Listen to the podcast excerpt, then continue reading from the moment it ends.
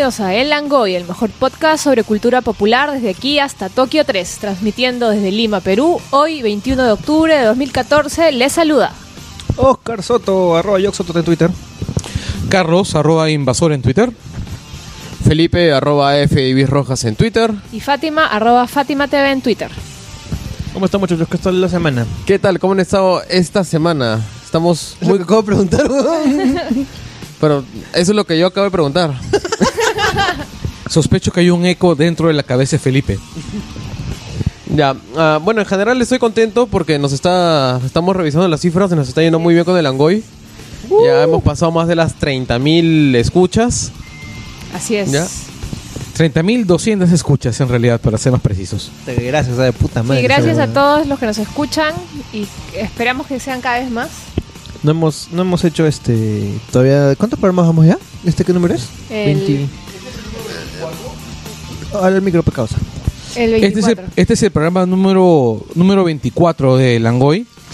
Para poner un poquito en contexto a la gente, eh, el último, la, última, la última visita, las últim- los últimos programas de, de Langoy han establecido un nuevo récord, de, un, nuevo, un, un nuevo piso de, de visitas. Un piso que, que, hasta, que al principio, de cuando recién comenzábamos, era nuestro techo. Estamos Sí. muy contentos. por- bueno, además hemos hecho 30.000 visitas este, en esa temporada y eso va a seguir subiendo. Y lo mejor de todo es que gran parte de esas visitas son por suscripción. Así es. Ya, y estamos muy, muy contentos de eso porque eso quiere decir que se lo escuchan completo. Y a la gente le gusta que hablemos tres horas de pura mierda. Y recuerden también que este esta primera temporada de Langoy solo va a tener 26 Episodios. episodios. Como Entonces, Evangelion. Sí, como Evangelion, exactamente, que es el tema de hoy. Entonces solo nos faltan dos programas antes de irnos de de, este. vacaciones. Claro, dos programas más. Antes Además, este, los temas de los siguientes programas, o sea, eh, los, los iremos avisando, pero vamos a avisarlos con, con, con antelación. De repente Aunque, podemos... aunque eso de la encuesta ha sido bien cague de risa, ¿no? porque puto, se han armado los flames ahí, hay Sí, un sí, amigo claro. que, está- que se ha piconeado, que es el este ¿cómo, cómo era? El, el público objetivo del Langoy nos, nos hemos fallado, una Y eso que nosotros queríamos ser democráticos y hacerlo con encuesta y todo, ¿no? Pero bueno. Pero no se preocupen porque para el último, el último programa vamos a entregar un premio, el Puchi de Oro, al, al troll más este más incómodo. Bueno, pero en realidad no hay mucho troll, no todo el mundo joda y No, todo felizmente mundo- no- no- todos nos jodemos y todos somos felices. Felizmente no tenemos trolls, en realidad, es- y eso es, y eso es este, una, una carencia del, de, de la Goy como comunidad, ¿no? O sea, ¿qué ¿Verdad? comunidad que se precie nos falta un troll. no tiene un troll? No, o sea, tenemos trolls, tenemos trolls pero en el útero. Ahí tenemos un huevo de trolls. Es que lo que pasa es que yo creo que Pero son los los, trolls del útero. trolls del útero son trolls golondrinos. Como los votos golondrinos de Madio. Madio. Porque usualmente la gente que yo veo que dice, "Eh, ¿cómo han hecho esto? ¿Cómo han spoileado tal cosa? Pero lo escuchan. Ustedes son muy frikis o son muy poco frikis o les faltó... Eso tal-". nos dijeron una vez, pues, ¿no? Claro, fue para estamos el ensuciando, episodio de Juego de Tronos. estamos ensuciando el nombre friki. Estamos usando el nombre friki, que nuestro esposo era muy friki, que era muy poco friki, que no éramos genuinos friki. Bueno, hubo de todo. Y, no, pero lo mejor de todo era que nos hicimos esos chongos de, de- de los del cast peruano de Game of Thrones. Claro. Al mes al mes siguiente lo sacó este Espacio 360 y todo el mundo lo compartió. Ahí sí era puta madre. Sí, es que, eh, bueno, pues así nadie es profeta en su tierra. Ya, pero por eso yo creo que los en el útero hay trolls, pero son trolls más gol- golondrinos, ¿no? Debe ser gente que está ciclando todas las páginas del útero para ver, Para ver en dónde jode. en dónde puede cagar, ¿no? Pero a mí me parece, lo que a mí me parece chévere, y comentábamos eso más temprano, es la interacción de la gente en nuestra página de Facebook, sí, que me parece no, todos, son- no todos somos tus amigos. Se ha, se ha sí, armado, se ha hemos armado una verificado, hemos verificado así cuenta por cuenta y, y muchos no, no, No, son amigos ni nuestros. Pero, Pero- bueno, algunos nos han agregado al Facebook y ya se está generando una comunidad Sí, bien eso chévere. está bien, bien bacán. Claro. Y este, pero volviendo a lo que mencionaba Felipe, es la primera vez que me dicen que no soy friki como insulto. O sea, te juro. Es que esa es la magia del Angoy. Nos han dicho cosas que jamás pues, habríamos concebido que, que nos dijeran así en toda nuestra vida, ¿no? O sea, yo creo que Fátima nunca pensó ser la, la reina del chuculún. Nunca me imaginé. Siempre lo quise, pero nunca lo imaginé. Un sueño hecho realidad. Tenemos que decir unas cosas como siempre. Ah, mencionar que, bueno, como estábamos diciendo, tenemos una página en Facebook. Nos encuentran en facebook.com slash elangoy. Yo quiero saludar a, a nuestro querido auspiciador McVicious, que lo puedes encontrar en facebook.com slash Tecnostor Perú. Ya, y que tiene su canción. McVicious, todos dicen que soy McVicious, así es como me ven. Ya, y que no solamente trae pues lo, lo mejor de los productos tecnológicos, sino que está trayendo producto de Nintendo. O sea, ya sea que quieras conseguir cosas para tu computadora porque eres PC Master Race o quieres divertirte como un casual, puedes, Casual. puedes ubicar a McVicious y te lo lleva todo a tu casita. Con su caparazón de cupa. que además ya se ha conseguido. Me parece muy bacán cómo Felipe maletea Nintendo mientras que presenta. No sé, puedes comprar lo mejor del, de lo mejor de la tecnología o Nintendo. Ya no nos van a auspiciar, pues Felipe. No, no, pero. Yo no lo he dicho en ese sentido, tú me estás malinterpretando, Carlos. Yo he dicho lo mejor de la tecnología para la PC Master Race. Lo que Y puede- aparte- Creo que no está familiarizado con el Es que no porque- creo que haya porque el más es Linuxero, pues. No, ese es cierto. Linuxero no es, no es Master Race. No es pues. Master Race. No, ese es un es hipster, hipster Es- race. es- ahí está, ese es un La- hipster. No es, ni, no es ni siquiera un peasant, es un hipster. Claro. Primero, Linux es en tu bolsillo. To- o sea, todos los que usamos un celular Android, que somos como el No, 80%, hipster, hipster. usamos Linux. ¿Sabes cómo es Carlos Verdeman en ese mundo de los peasants y los reyes? Ya, él es como en Los Caballeros de la Mesa Cuadrada de Monty Python. Cuando van y dicen, no, nosotros somos una, una comuna ana- anárquica elegida pues por, por votación y consenso, ¿no? O sea, es- ese nivel está nos- nosotros decimos, oye, pero ¿quién es el Peasant y quién es el Master Race? Dice, yo soy Linux. Bueno, los, los gamers van a entendernos este chongo. este, que sigue, ya nos encuentran como todas las semanas en langoy.utero.pe. Este, y no se olviden de suscribirse en iTunes. Eh, y en el iBoots también. y en iBooks y en todos los clientes de podcast que puedan encontrar. Y nos encuentran también en Twitter. eh, nuestro, nuestra cuenta es arroba el guion abajo langoy. Exacto, manejada por el gran Chato Mauser, que ha tenido su concierto el sábado. La verdad, no hemos hablado de lo que hemos hecho en la semana, ¿no? Al toque, a ver. Ya, bueno, yo estuve enviciadazo porque he estado jugando, me descargó un montón de juegos en Steam. Ya, y estuve enviciadazo con el Don't Starve, que tal vez ya hablaré en algún momento con más detalle. Y con la nueva expansión por Crusader Kings 2. Fátima. Bueno, este, yo me peleé con Marta Chávez en, en una radio por el dictamen de la Comisión de Trabajo que va a permitir que los empleadores puedan revisar el contenido de los correos electrónicos de sus trabajadores. Fue muy gracioso, la verdad. Me encanta pelearme con fujimoristas. Lo que ocurre es que, semanas, ¿no? lo Te que pasa es que pelearse con fujimoristas. es básicamente es como trolear a un troll, ¿no? O sea, el fujimorismo es el es la troleada máxima que ha dado la vida a la política peruana. Bueno, durante, yo durante la semana he hecho la cosa más, más simple, ¿no? Es me he dedicado a ver pelas y a jugar videojuegos. Qué rica su vida este weón. Y sí, la semana pasada para mí ha sido bien, bien complicada. Sí, y este el- he, he jugado un videojuego que tenía por ahí descargado. Este, y ese tipo que quería jugar que era Katawa Shoujo. Que es un videojuego que, del que había escuchado hablar bastante y me, me inspiraba mucho curiosidad. Y, y, bueno, más luego voy a hablar del juego y, y he visto algunas películas viejas por culpa de un- he visto un- por lo menos un par por culpa de Fátima. Que es este el vi Planet Terror de nuevo y vi y vi y es- bueno, en realidad volví a ver Greenhouse. Sigo sigo pensando que me gusta más Planet Terror Maldito. y bueno, y también viendo los últimos episodios de The Walking Dead, Planet Terror me parece mucho más satisfactoria. De hecho, de hecho, de hecho. Y y bueno, no mucho más, ¿no? Ah, este, vean el último episodio de Shield. Ver a las dos Mais peleándose. Gracias. Spoiler. Es, es el comercial, no me jodas. No he visto ni el comercial, weón. Ya. Hay mucha gente acá que sí ha visto el comercial. ¿Quién ha visto el comercial? No, no he eh, visto. vete a la mierda. Yo sí había visto el comercial porque lo pasaron al toque cuando todo el mundo compartió. ¡Oh, Dios mío! La escena de baile entre fulano de tal y sultana de tal. ¡Ah! Emocionándose la gente. no me nada por parte doble. No se puede, no se weón. No, no, no, no se spoiler. Ya, ah, bueno, yo estuve viendo también porque ha empezado la cuarta temporada de Homeland.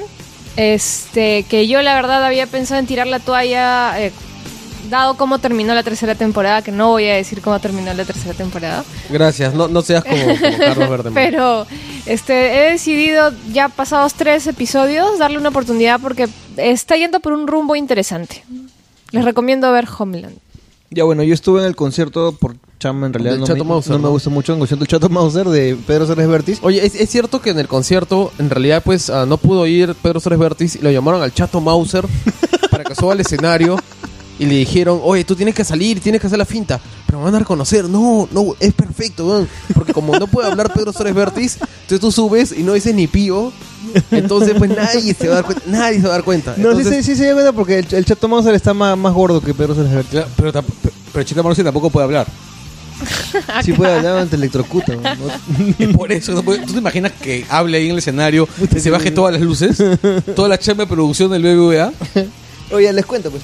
El concierto, como les digo, yo no soy muy fanático de Pedro Suárez Vértiz, pero hay que reconocer pues que Pedro Suárez Vértiz es un artista ultra querido acá y se notaba en el, el feeling del, estadio. Este, muy aparte de eso, me, me pareció un, espectáculo muy bien organizado. 10 puntos de verdad.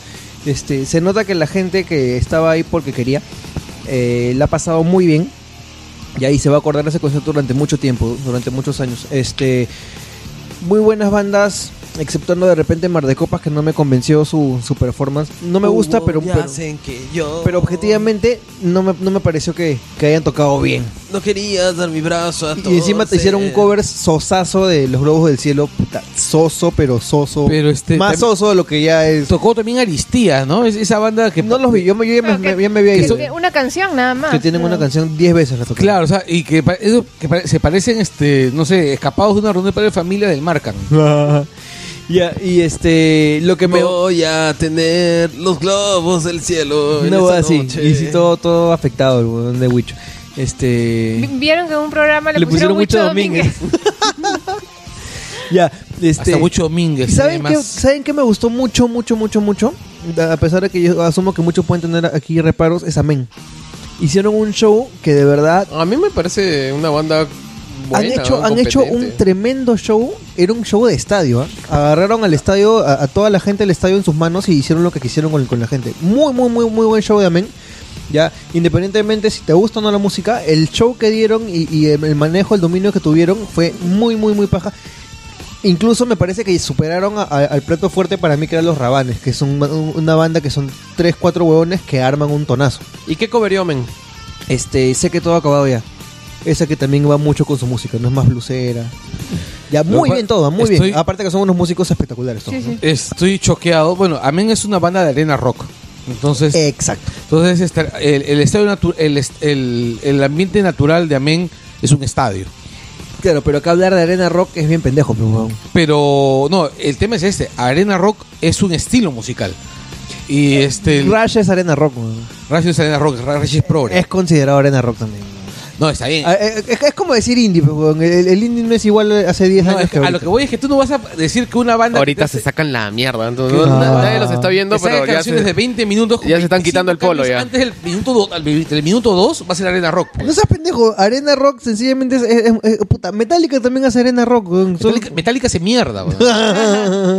Ahora me salí con el trash metal y que se olvida la H. Ya, pero no, a, a lo que voy es, este, el, el estado natural Amén es el arena rock, o sea, se deben sentir bien en un estadio, pero, o sea, a mí me preocupa que digas que el plato fuerte de algo haya sido los rabanes, o sea, o sea, en ese momento he sentido como, mi- Lo que pasa es que es que tal como como como o sea, me, me- me pasa me pasó algo parecido. Yo a los Rabanes me pareció una banda tonera insulsa del montón.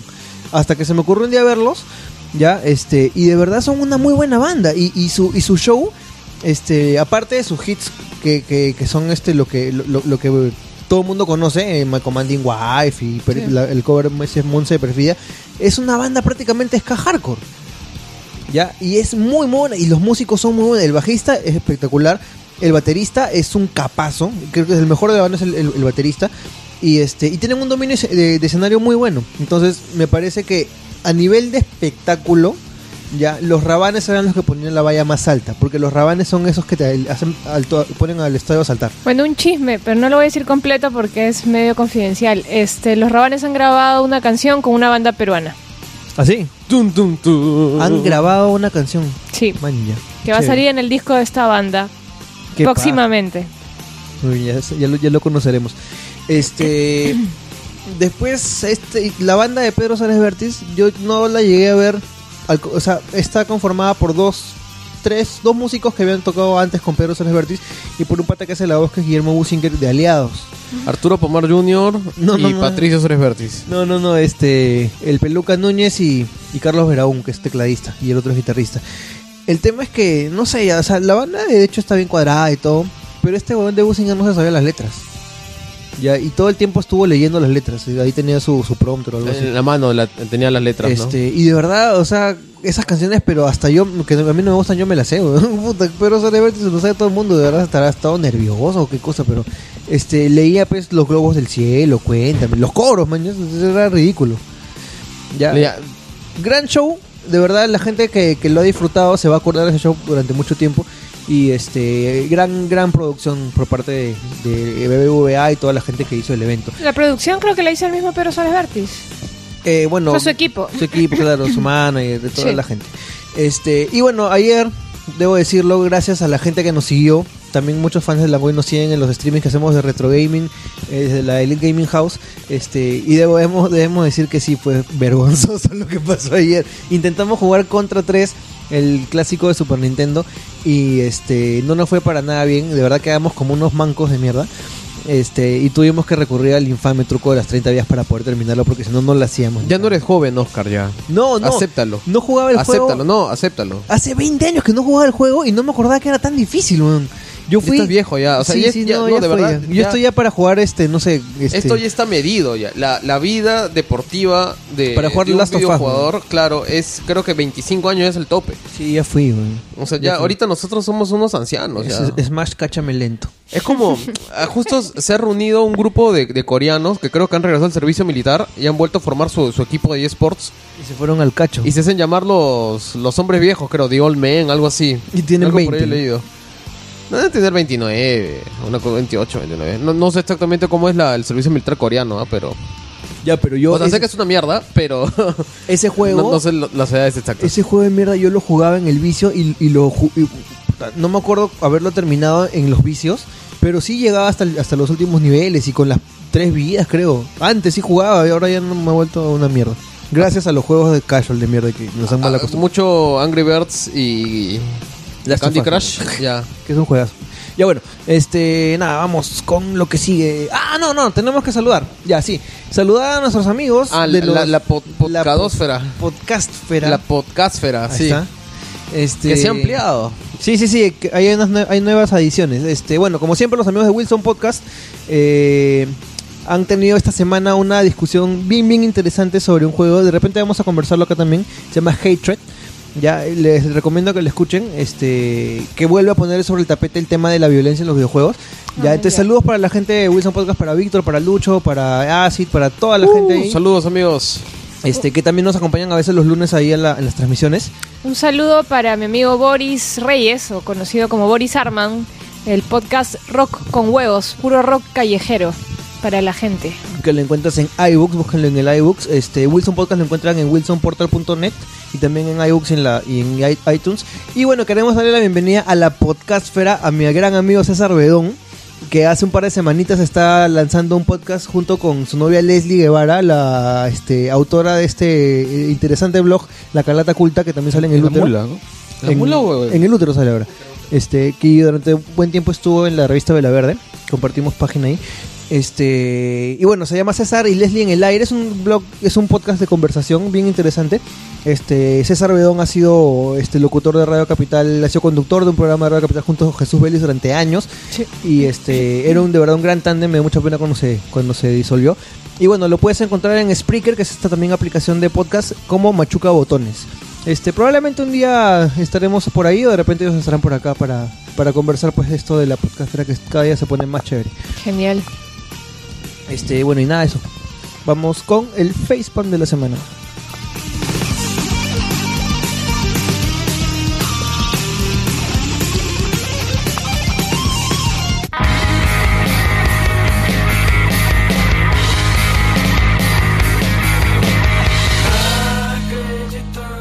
Facepalm de la semana.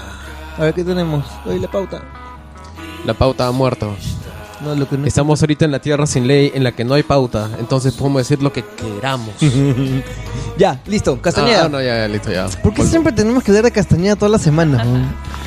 Porque nos ha llegado altamente que gane las elecciones. es, que, repente. es que aparte no, Castañeda es un personaje entrañable, o sea, Castañeda No me parecería lo más grande que le ha pasado a la ciudad si no fuera porque se lo dejó el alcalde.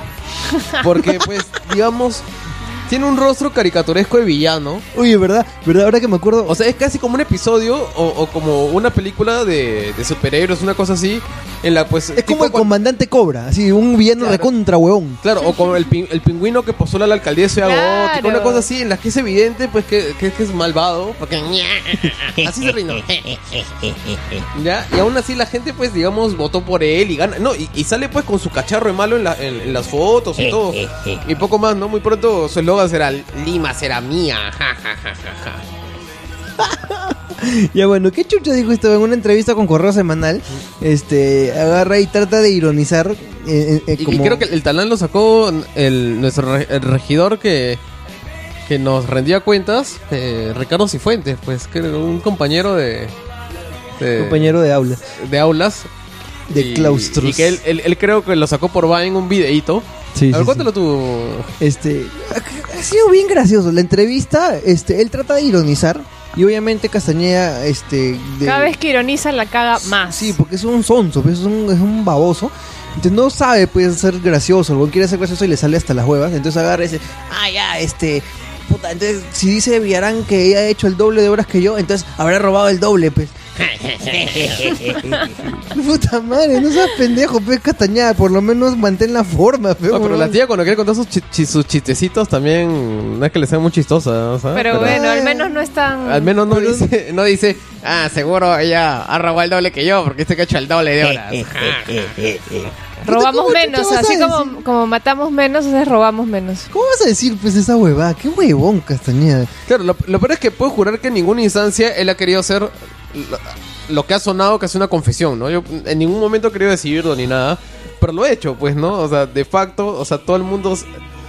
O sea, imagino que debe haber unas caras que han, que han hecho facepalm literal, ¿no? Decir, ay, Sí. puta madre, weón". Y bueno, y, y, ah, también ya sale la, la gente a decir, ah, por eso has votado, huevón, ah, qué pendejo. Claro, no, oye, y obviamente pues inflamó el, el Facebook, ¿no? Sí.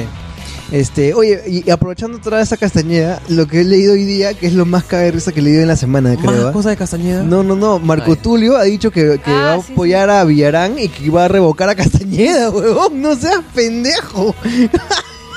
Ese tipo, puta, no tiene bandera. ¿Cómo se llama Marco, Marco Tulio? Marco Tulio. Marco Tulio. No, es Marco otro. Turbio, Marco Turbio. Marco Turbio. No seas pendejo, weón, ese cojudo que chucha tiene. Oye, y ya vieron que Castañeda también ya anunció que van a continuar el tema de, la reforma del transporte. Obviamente, porque hay un tema de, un contrato de mierda ahí inmenso que si lo hace, le van a romper el orto a la municipalidad con deudas. Pero lo que más risa me da es todos los babosazos de los, transportistas de Orión y toda esa gente raurrao y todos esos impresentables. Me cago de risa porque ellos apoyaron a Castañeda porque pensaron que si los iban a regresar y ahora ya no los van a regresar y se fueron a la mierda. No cantes victoria tampoco, ¿ah? algo harán con ellos. En realidad, verás. en realidad puede ser algo tan simple como aprovechar las rutas que todavía no están licenciadas y se las dan tranquilamente a, a Rau Rau. O a Bueno, sí oye, Orión, oye Orión, te doy esta ruta, simplemente ponme carros nuevos y, tú- y tú manejas exclusivamente esa ruta, más rico todavía. Y, a- eh, y para madre, me la, rompieron la burbuja. la comisión de, de transición, Castañeda ha designado a Huevoduro al Tuve. Voy a hacer su... Puta madre, qué Por eso, pendejo. por eso tu- tus sueños Alucina. caviares se están derrumbando de a poco. Sí, Oscar. Puta madre, huevo duro que es este traidor a su propia causa. No voy a decir más. A la cosa No, primoriza. por favor, No, no. este, Oscar, no hagas locas, locas afirmaciones. ya, bueno, este, la no quería siguiente. hacer un chiste con otra cosa, pero eh, la voy a pensar, la voy a pensar ya. Y después, cuando menos te lo esperen, va a ser un chiste sobre huevo duro. Ya, ya. Siga nomás, siga. La, el cacharro de René Zellweger, Es- Ese es un facepalm, pues, este... internacional. Yo no sabía si estaba viendo una, la foto de René Zellweger o, o, los, o la preparación para live action de los Thundercats. No, a mí ¿sabes qué me pareció? Que era Glenn Close. Que era el cacharro de Glenn Close, sí, hace unos años. No, lo más gracioso es que no, no sé si fuiste tú, pero quien dijo que parecía este Madeleine Sterling. Ah, no, yo puse la imagen en el Facebook de la transición de René Zellweger, joven, claro. ahora, y luego Madeleine Sterling. Puta igualita. Pero, ¿Qué? al- Pero- pero, lo, lo que más huevea de su transformación es que parece humana, ¿no? O sea, todavía... es, es Todavía man- claro. O sea, porque lo que pasa es de que hay, hay, hay- hay gente pues que se opera y parece, digamos, está en, el- en lo que se conoce como el Uncanny Valley, ¿no? O sea, en que está cerca un ser humano pero no llega, ¿no? Entonces por eso Claro. te parece perturbante, ¿no? Digamos, sin ir muy lejos, en, de- de- claro, es- es- sin ir muy lejos pues tenemos... He así, dicho el gato volador, huevón. Tipo... Allá, No, es, es que. Me está Felipe corrigiendo dicho- Felipe. allá. Sí, Está mal. Ya sigue Felipe, por favor. Ya. Um, que lo que ocurre es que, por ejemplo, tenemos a Mickey Rourke que se acabó el cacharro, entonces se nota pues que en realidad pues es una masa de, de cirugías y cortes, o sea, se, se Pero nota el lo de él partió por un accidente también, ¿ah? No, por varias cosas, ¿sabes? Por cuando se dedicó al boxeo también le Bueno, la pero cara, él tuvo un accidente este, automovilístico o en moto, qué sé yo, que también se hizo mierda. Y a partir de ahí ya vino el tema de las cirugías. Entonces, René Zellweger no está con el, el- el cacharro genérico planchado y replanchado y reparchado, sino que literalmente parece otra persona. Sí, O sea, eso es lo raro, pues. Eso es lo, eso es lo creo que ha conmocionado a la gente. No he visto nunca que una cirugía plástica o un conjunto de cirugías plásticas pucha, sea noticia tanto como la de René Zellweger hoy. O sea, ha estado en todos los medios. Ni Vladimiro cuando lo nacionales e capturaron. internacionales. Es, es que es bien pendejo, pues, porque como tú dices, o sea, no es que haya quedado deforme, es que efectivamente, o como Felipe dice, genuinamente es otra persona. Y lo, lo que yo me ponía a pensar es que yo me imagino que esta vorágine de cirugías responde a un estado de depresión de René Zellweger que se sentirá vieja, qué sé yo, no sé. Y ahora, con el resultado, va a caer en Peor. el hoyo más profundo de la depresión porque todo el mundo se está burlando de ella. ¿Sabes qué, ¿Sabes qué debió, debió ser René Zellweger? Debió hasta quedarse gordita. Debió quedarse como Britney Le, Jones. le quedaba mejor, le Como quedaba mejor. claro, se le veía linda, así toda, toda rellenita. Este, Ahora- bueno, ya, pues, ¿qué pasará? no? Le- leí un comentario bien raro también en, en el Twitter al respecto de que quería borrar ah, sus rasgos Sami. Porque ella pertenece, pues, digamos, al- a, la, a la etnia Sami de, de- del norte de Suecia, ¿no? Me cagaste, ¿qué es eso? Y por eso es medio, medio jaladita. Ah, Pero, como pero ese era su encanto, pues. Ese era Claro, su encanto. A mí me parece que ese era su encanto. Ahora- Así todo ahí, como se reía así todo el Ahora, día. e- ella era, digamos, casi una un personaje símbolo del- de los Sami en Estados Unidos, pues, ¿no? De los descendientes o gente que tiene ascendencia Sami. Ya, Ala, ah, qué, compl- qué complejo, ese mismo Michael Jackson. entonces, no, y entonces, que no, de reniega verdad, de sus orígenes. ¿o no, de verdad no lo sé. O sea, es, una, es una teoría que salió. yo me había olvidado, pero vi por ahí un comentario en Twitter y, y me puso a pensar, ¿no? No sé si tal vez hay algo así en ese sentido. Mira, alucina que primera vez que escucho esa vaina en mi, en mi vida. O sea, no de lo de Zellweger, sino de, de esa etnia que tú dices. Y mira, Sí, yo Bjork. también conocía. Es que, es que, digamos, hubo mucha vergüenza respecto a los Sami porque Suecia controló prácticamente toda la, integridad de lo que ahora es el país de Suecia y buena parte de Finlandia también. ¿Ya? Y, y la etnia Sami vive en el norte de Suecia, entonces muchos tienen apellidos suecos en lugar de finoúgricos, ¿no? Que son los las lenguas tradicional de, de esa zona, ¿no? Era conocida como Laplandia, que encima es un término medio despectivo. Entonces había un tema, pues, que acá estamos familiarizados de, de vergüenza de, de ciertas raíces. Felipe dando, dando cátedra de. este, Pero, pero bueno, no, o sea, no sé, espero que no. Nunca, vi- nunca le he visto a ella manifestarse ni, ni en contra, o en general ni a favor ni en contra respecto a ese tema. Pero, pero da que pensar porque es una transformación total, ¿no? O sea, literal- ahora es otra persona. sí, pues. Sí, radical, la verdad. Radical. En fin. Bueno.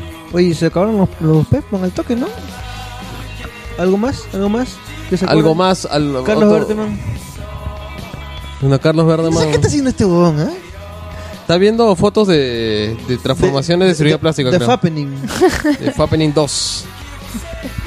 En realidad, con lo de Selberger había, había recordado la transformación que tuvo Billy Piper, la primera compañera del Doctor Who después del, re- del regreso del 2005, la que era compañera de Eccleston, Eccleston. Y, de, y de Tennant. Y bueno, estoy viendo cómo se llama las fotos de antes y después, y es casi el mismo caso de la Selberger, ¿no? O sea, antes de esto era una chica, lo que los británicos llaman chap, o sea, un poco gordita, un poco toscona. Y ahora es este Susan León, ¿no? Bueno, po- por eso hay toda un- una tendencia en, en- que, dirigida por algunas actrices británicas y norteamericanas de no hacerse cirugías. Por ejemplo, Susan Sarandon es una de las abanderadas de esta corriente, tendencia es eh, promover que las mujeres en general y las actrices en, en particular no, no se hagan cirugías plásticas, por lo menos no radicales, porque les quita totalmente la expresión y las limita actoralmente. Ah, cierto. Entonces ella da entrevistas todo el tiempo eh, diciendo de que no se hagan cirugías.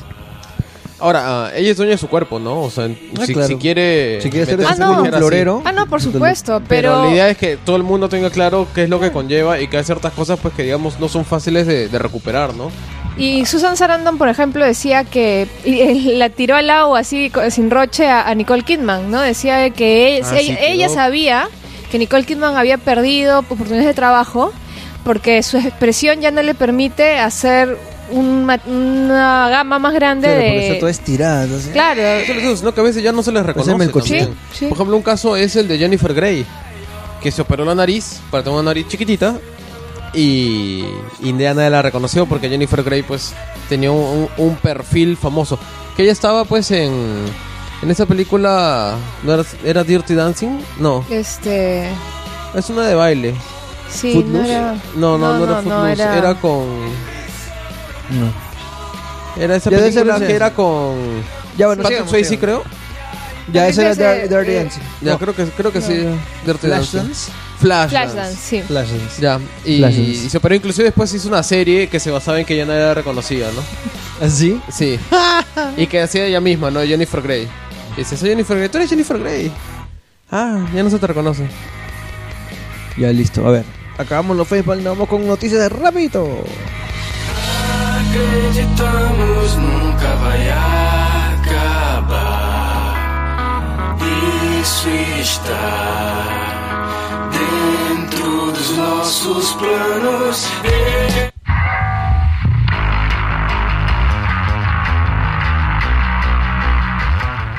Tenemos noticias rapidito. Vamos a arrancar con algo de videojuegos.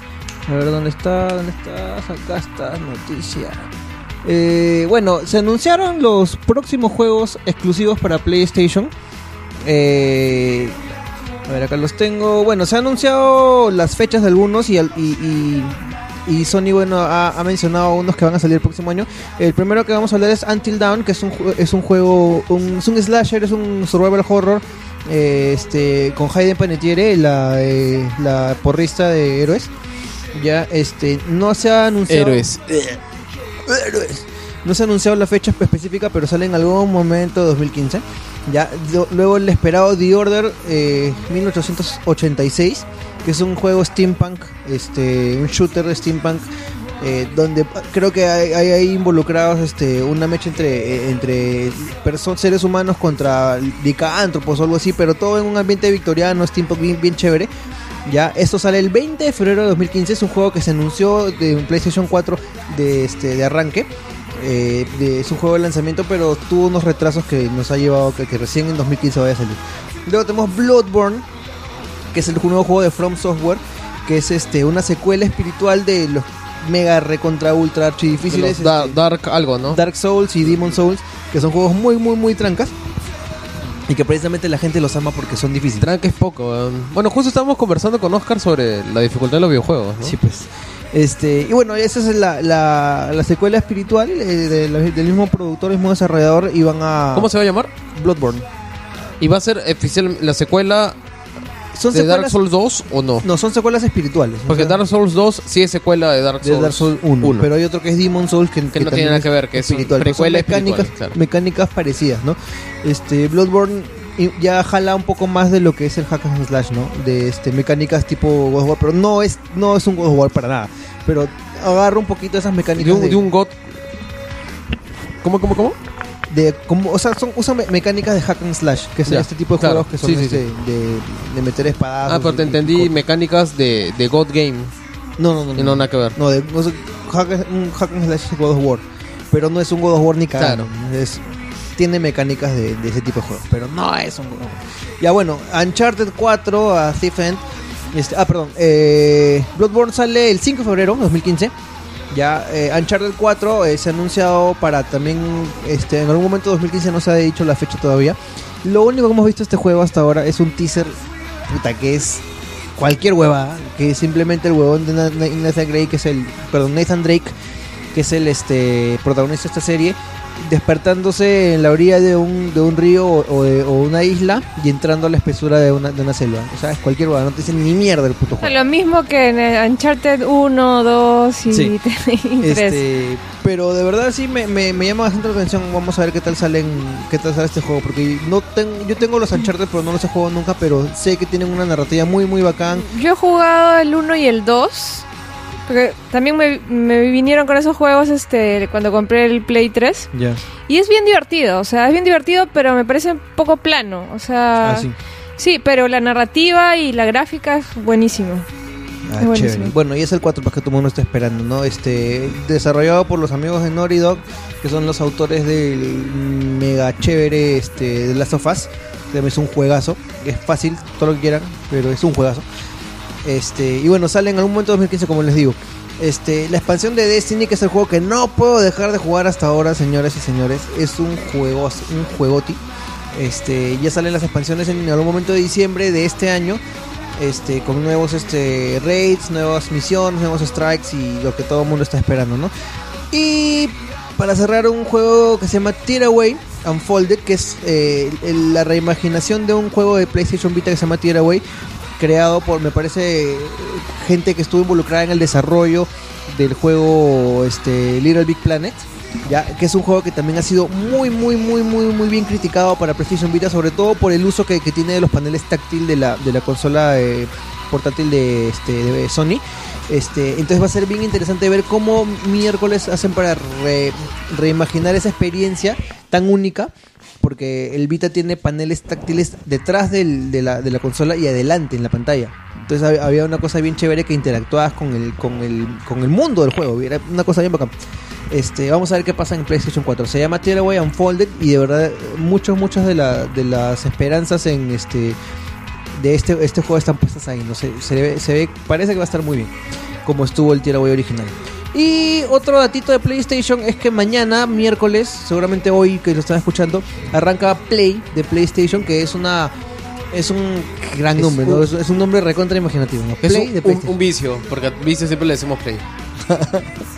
Este, arrancan, es un, es una, eh, como una promoción, como, como, como un este, una actividad que están haciendo los ejecutivos de Sony, que están jugando juegos con los fanáticos. Ya, y el primer juego que van a jugar, este, Contra tres. es este, no, ni can, es este Destiny. Entonces, este, mañana, mañana miércoles, eh, o hoy miércoles a las de- entre 5 y 7 de la, de la noche van a estar jugando representantes peruanos con estos ejecutivos peruanos y, y, este y regionales de Sony. Eh, van a estar jugando el PvP de Destiny. A ver, vamos a ver quién gana. Y también va a haber gente de Bungie jugando, así que va a estar bien Pero me interesante. parece súper eh, buena la iniciativa, ¿no? Sí, chévere. Este, me parece bien, bien bacán. Y parece que no solo se quedan en Destiny, sino de ahí van a seguir yendo con más juegos. No supongo que entrarán ahí los juegos de deportes y muchos más. Así que ya saben, a partir del miércoles a las 5 de la tarde, ¿no? Y siguiente noticia. Ese es Carlos Berteman. Ah, bueno, este, bueno, como ustedes saben, el, el universo Marvel, el Marvel Cinematic Universe está expandiéndose como, como la galaxia después del Big Bang, ¿no? Una de las próximas películas que está en, en proyecto es Doctor Strange. Pero para, bueno, hay una gran, hay un gran pool de, de actores que podían hacer el papel, el papel del Doctor Strange. Como algunos de ustedes sabrán, Doctor Strange es el Sorcerer Supreme del universo Marvel, ¿no? El mago supremo, el, el guardián del ojo de Agamotto, entre otras perlas. Y es este el hechicero más poderoso, ¿no? De, de ahí junto con con este Wiccan y con algún otro mago más, con Druid. Ya es el más punche. ¿Qué ¿Ah? más? Ya, el. Bueno, entre los actores que están, que se posean, están algunos actores muy, muy pajas. Muy pajas. O sea, está Ethan Hawke, que acabamos de ver en, en Boyhood, una película impresionante que tienen que ver, si es que todavía está en cartelera. ¿Ya no está en cartelera? Se Ay, perdieron, No la idiotas. vi, weón. Está mal. Ya, y más? ¿Qué más? este está este Johnny Depp ya no, ¿no? Johnny Depp ya no, está Se este del carro. Ah, Joaquin Phoenix. está Joaquin Phoenix y está este Benedict, Benedict este Cumberbatch. Este, Sherlock Holmes. Sherlock Holmes, Smog. Smog, Khan. Puta, lo máximo. ese Para beneplácito de las Cumberbiches. Mira, no solamente ha hecho un estupendo Holmes, sino que ha hecho un Khan realmente sobrenatural. Y un este. Y un Smog. Nah. O sea, la verdad, está, Vigo Mortensen también estaba en el bolo. ¿Ah, sí? Ha estado Vigo Mortensen, no sé si seguirá en el... en- Oye, el mejor papel de Viggo Mortensen es en la de Cronenberg. Promesas del Este. ¿Historia de violencia? No, historia de violencia. No, yo digo Eastern Promises. Historia de violencia eh, hace, actúa mejor Mortensen que Nissan Promises. A- a mí me pero, está, parece. pero está pegado. O sea, La escena de la escalera que la causa escalera. furor. no, o cuando después de, esta- después de matar a, a un personaje que no diré spoiler, ya y, y le dice a su hijo que le, que le pide el arma a su hijo, que su hijo tenía un arma en las manos, y la mirada que le tira a su hijo, eh, que era ta- tan, ta- ahí era la intención asesina, ¿no? O sea, esa vaina que te enseñan los ninjas. De cuando tú sientes la intención asesina y, y proyecta de tu cuerpo, puta, qué bestia esa actuación de Vigo Vigo. O sea, a mí me Mortensen, parece carajo. genial. El, el- la novela gráfica también es buena. Bueno, Yo sí, sí, sí la leí. el tema es este. Se viene Doctor Strange. eh, el actor que elijan, elijan el actor que elijan, parece que el actor va a ser muy bueno. Ya ganamos, ya. ya. Eh, Marvel sigue dándole en el piso a DC. Barbel. Ah, cierto. Eso es lo que tenías que decir, weón. Sí. Este, hay un este, cierto. El, el soundtrack de Guardians of the Galaxy va a sacar una edición, va, va a haber una edición limitada del el Ozone Megamix volumen 1 El a oso los mix. hipsters. para especialmente para, Para los Cata- hipsters. Catalina, esta es la tuya. Que todavía tienes tu, Tu, tu, tu Walkman. Walkman a pilas, así. Y sabemos que tienes un, un surtido así para toda tu vida de pilas Rayovac. Porque En va a salir en cassette. En ¿verdad? cassettes, así de una edición limitada en cassette. No sé si es que alguien todavía fabricará cassettes o han reciclado. O han Así cortado que cintas ya de, saben. de- No, sí, sí creo que sí hacen. Todos los todavía. hipsters, nipsters, chipsters. de Chip este, Torres. pueden. Si existe el homography Ir y pe- prácticamente el sí. homography solito está parando la industria del, del filme fotográfico. Y en realidad no tanto. La, la industria médica está moviendo madre, mucho. eso, diste cuerda, weón. porque incluso para los químicos que usan para los negativos este, Fuji en color, se usan para detectar el ébola. No hables de fotografía con verte, weón. No deja hablar nunca ahora. Ya dejó de hablar. Eh, Robin. Ya, eh, resulta que para esta película que se viene y a la cual le tengo muy pocas esperanzas, que es... ¿Cómo dijo? Somos dos. Somos más. Que se llama Man of Steel, Superman 2, The Dawn Dark of- Knight Returns, Dawn of Justice, Wonder Woman. Aquaman versus Wonder Woman o algo así es el nombre de la película. Ya, Batty Affleck, ya. Entonces resulta que en esa película... Batflex. Batfleck. Ya. Parece que Robin va a ser a esta actriz que era conocida por sus papeles cuando era niña. ¿Cómo se llama la actriz? Que va a ser. Ni puta idea. ¿Te sabes, Oscar, el nombre de la actriz? Ta madre, ¿por qué no ves las noticias? No sabes cómo se llama. Ya, bueno, es una rubia. Ya.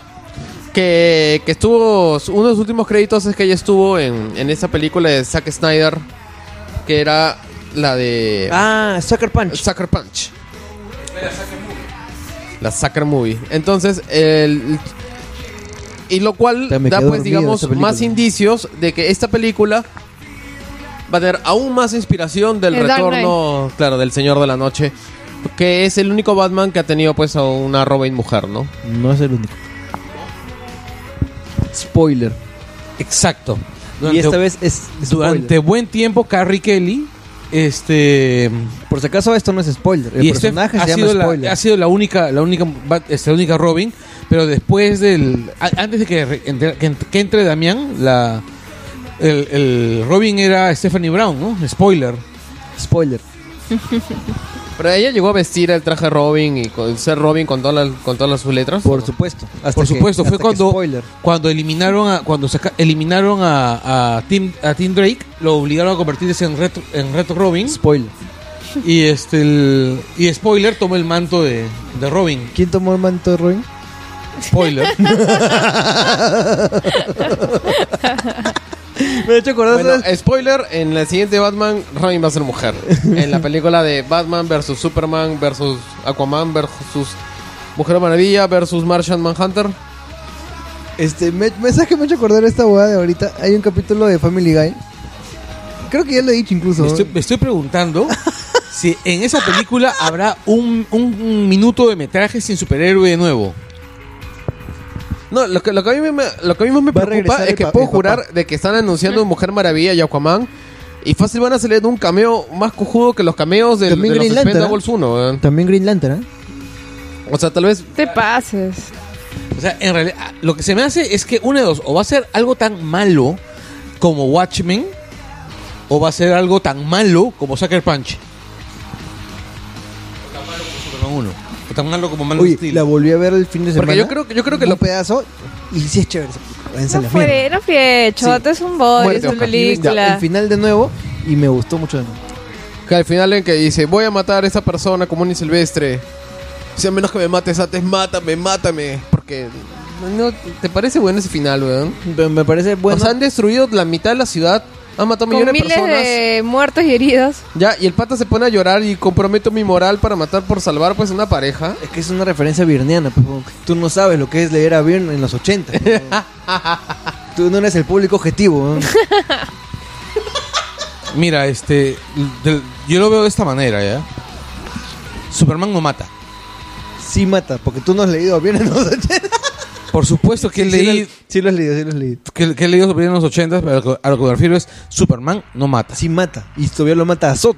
Pa' concha es la, Por supuesto, la mata, no, mata a los tres. a los tres. Mata a Zod, a, a, a Nom y a este. No se llamaba Ursa, pero era como Ursa. Claro, y a la otra.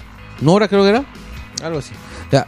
Uy, verdad, por cierto, me, me, me, me- me he pedido la, este, el pack de las películas de Superman en, por Amazon este, UK. Ojalá que, que llegue, carajo, porque la, la este, huelga de mierda ya terminó, pero aún no llegan los paquetes. Todo el mundo está como loco. Sí. Seguimos con el Langoy, vamos una hora hablando pura mierda. Este, y no Fátima- hablamos de Evangelion. Ya, bueno, ahorita vamos a entrar al tema principal, entonces. Ya, solamente falta un, una cosita. Comentamos nomás, rapidito. Sí, eh, que salió una imagen, teaser de Pacific Rim 2, que es una película que ya hemos comentado en algún momento aquí, que nos, nos ha gustado mucho. A mí en particular me encanta y bueno, y tiene mucha relación con el tema de hoy, porque tiene mucha influencia de Evangelion. Y entiendo que está programada para el 2017, si no me equivoco. 16 o 17, bueno, por ahí. Pero o se va a demorar. hay una larga espera todavía, pero... Malditos. Pero está este, confirmado por lo menos que es- va a haber. Sí, de- definitivamente, y la esperamos con ansias, ¿no? Definitivamente. Pacific Rim es un gran triunfo, digamos, de, de, esa, de esa nueva forma global de Hollywood. En que literalmente no le fue bien en Estados Unidos, pero pues su entrada a nivel mundial ha sido inmensa. Sí, genial. Por eso lo que yo creo y espero es que por fin ponga escenas en el nuevo geofrente de Lima. que sale una escenita nomás en, Sí. en Un Pacific Rim. fotograma, Pero pues que, que lo reconstruyan. sí, así, sería ¿no? alucinante. Y que salga, no sé, pues no, ah, ¿cómo se llamaría el, el- el nuevo Jagger eh, peruano? Combi... Orión, Orión. Orión. Combi Orión, Combi Orión se llamaría. Sí, no, y, y tendría un sticker que dice, tu envidia es mi progreso. Se llamaría Killer Rau Rau. este, ya bueno. Y nos vamos al tema principal. No, ten- ten- tendría en sus puños así los, los nombres de los hijos del piloto. Pues en uno Jordan y el otro Yajaira. así, ¡pum! Le deja las huellas así al, al Cayu. ¡Pum! Toma. Tendría un sticker de tigre detrás, ¿no? Y claro, un tigre atrás, ¿no? Y, y pa- este, aquí todos son chéveres. El, este, el, el chofer del Jagger. el No, y, cobrador. y- y en la parte de adelante un sticker con un condorito orinando, ¿no? No, no, no, Y de- dentro de la cabina, una cortadora. no, no, no, ¿sabes qué sería? O sea, y, y como, como son dos lo- los pilotos, uno sería piloto y el otro sería el cobrador. ¿no? Uno va colgado, pelea colgado y tiene su pistola ahí. Claro, se cuelga. ya, ya bueno, vamos con el tema principal. Uno mata con sencillo. con una media y de monedas de China. Y, también, y tienen su dateo, ¿no? Tienen su dateo abajo. Va sopa, va sopa. Les.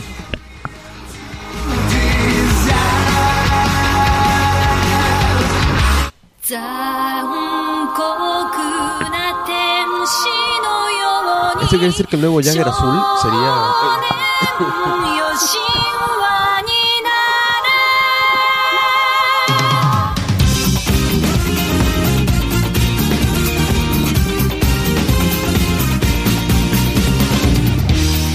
Felipe, acabas de cagar la, la intro, weón. Tan Esa feeling, huevada tan feeling Sí, que weón. Regresaron a ver de Pacific Rim, pues. Pacific Rim me emociona, weón. Ya, Esa película es toda mi infancia resumida en, en- en- en un min- una hora y media, weón. No, no. Carajo, Evangelion. Ya. Ya, listo. Vamos a dar paso a Fátima Toche que nos va a hacer la intro de uno de los animes que más marcaron los 90 y los 2000. Rapidito, ¿por qué vamos a hablar de Evangelion? Rapidito. Ah, bueno, hicimos en el, en el programa anterior, este, estábamos anunciando que nuestro eh, próximo tema iba a ser retro anime. Y lanzamos cada uno un anime que nos, que nos gusta. Y lanzamos una encuesta.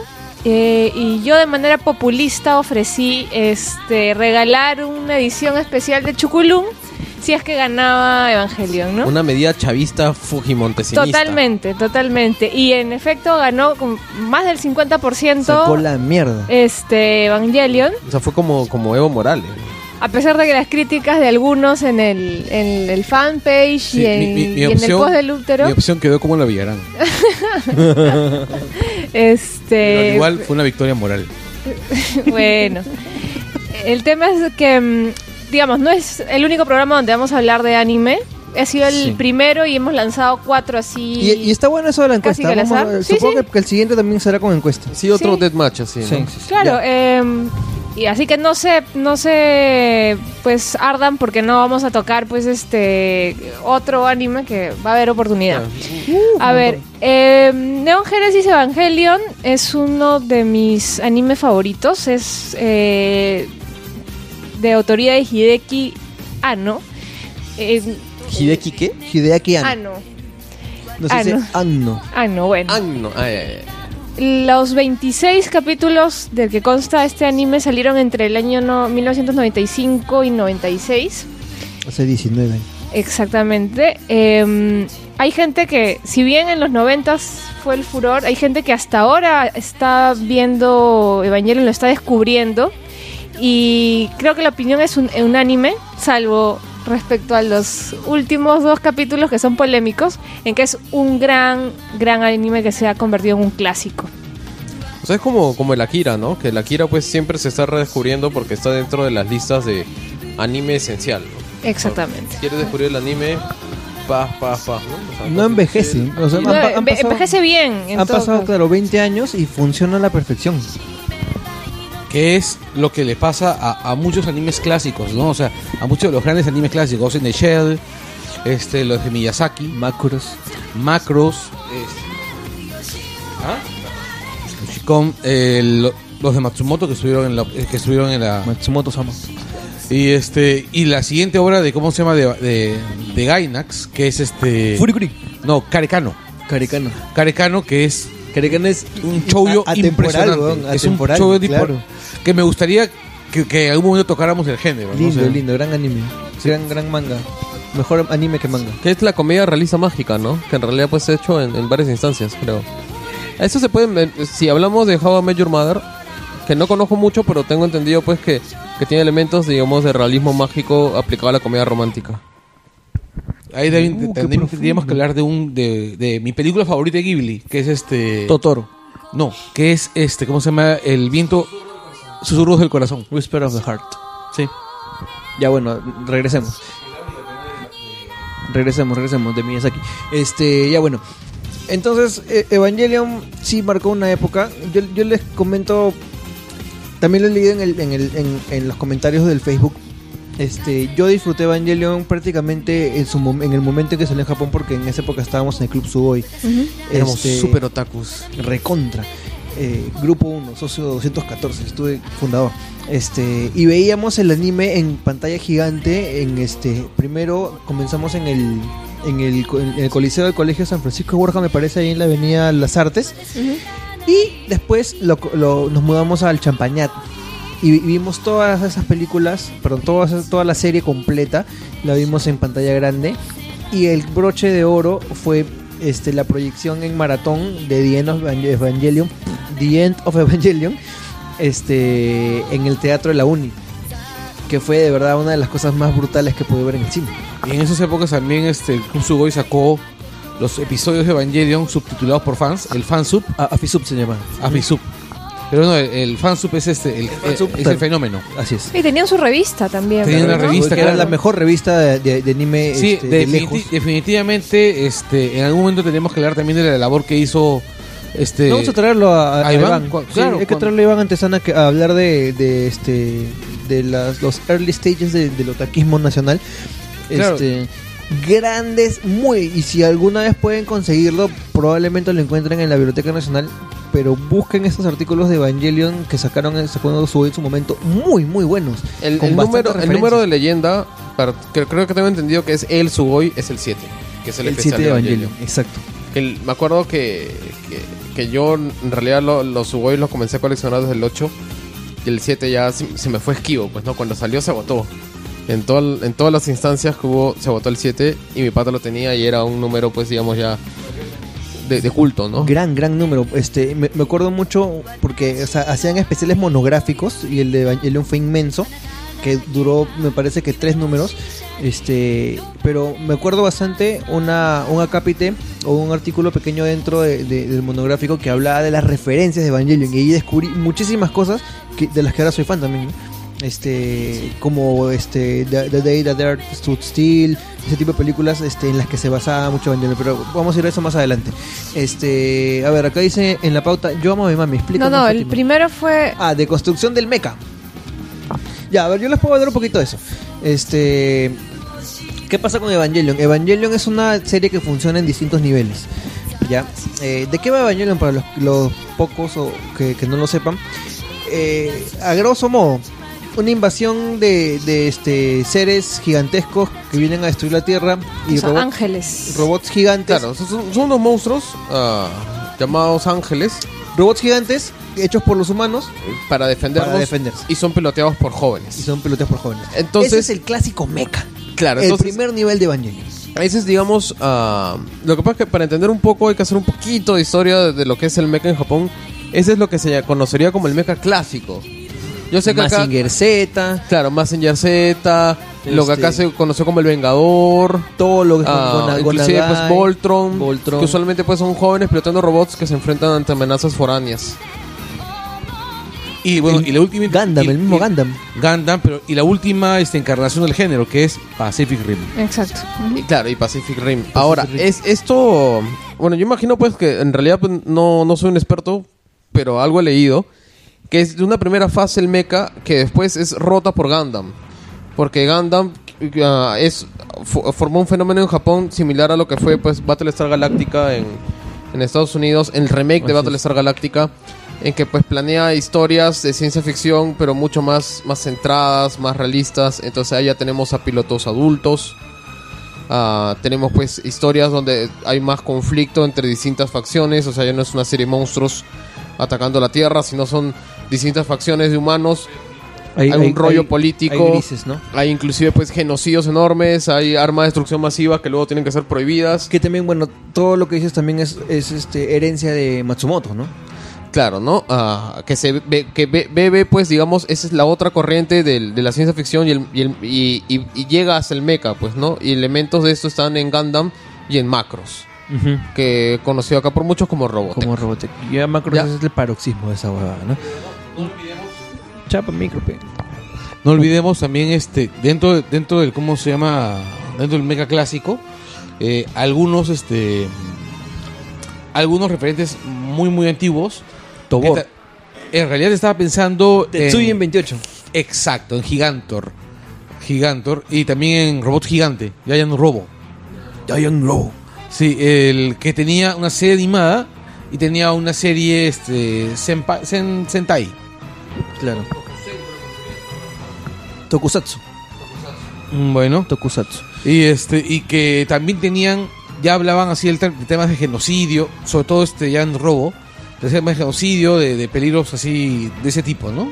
Es- eso, eso es lo bacán, ya ah, este, cogiendo ya globalmente lo- la, la- la cultura japonesa de entretenimiento, este, así sea para niños, proponían temas bastante profundos, ¿ya? Es que en todos- realidad no, no siempre fue tan para niños, ¿ah? Porque recordemos que cuando aparecen estas producciones animadas, No, no, ah, claro. ah, es- es, es muy similar a, las producciones animadas en Estados Unidos. La, cuando estoy hablando de Fleischer y estoy hablando de los Looney Tunes, Claro, que eran claro. pensados como entretenimiento Claro. familiar, porque digamos, era- o se proyectaban en cine o se proyectaban en la TV, que lo igual lo tenían que ver todos, ¿no? O sea, si iba a ser un producto netamente infantil, no existía. Igual en Japón, pues la idea era que los chibolos lo puedan disfrutar, Claro. porque salen robots y se pelean, y digamos, un joven adolescente o inclusive un padre de familia también lo pueda ver. Claro, y- que tenga las suficientes lecturas como para que lo disfruten niños, adultos, jóvenes. Claro, y, y- y muchas de estas historias pues de los monstruos que llegan y son defendidos por, un- por, por grupos, digamos, de, de valientes jóvenes japoneses, ah, ven mucho pues de estas angustias de la, de la posguerra, ¿no? O sea, que se, se explaya más en lo que es el, el tokusatsu y el sentai, Sí. ¿ya? Pero pues eso impregna, digamos, estas primeras formas de, de los mechas, que era el robot gigante o los robots gigantes contra los alienígenas gigantes que se peleaban, ¿no? Así es. Ahora, para, re- para regresar al, a- al contexto, este Gainax.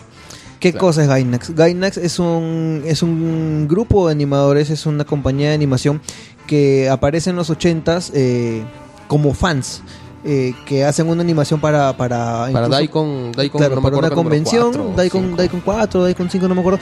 Este, y así comienzan en el, en el mundo de la animación y, con, y, y comienzan a hacer obras muy importantes. Eh, me viene a la mente este Gambuster.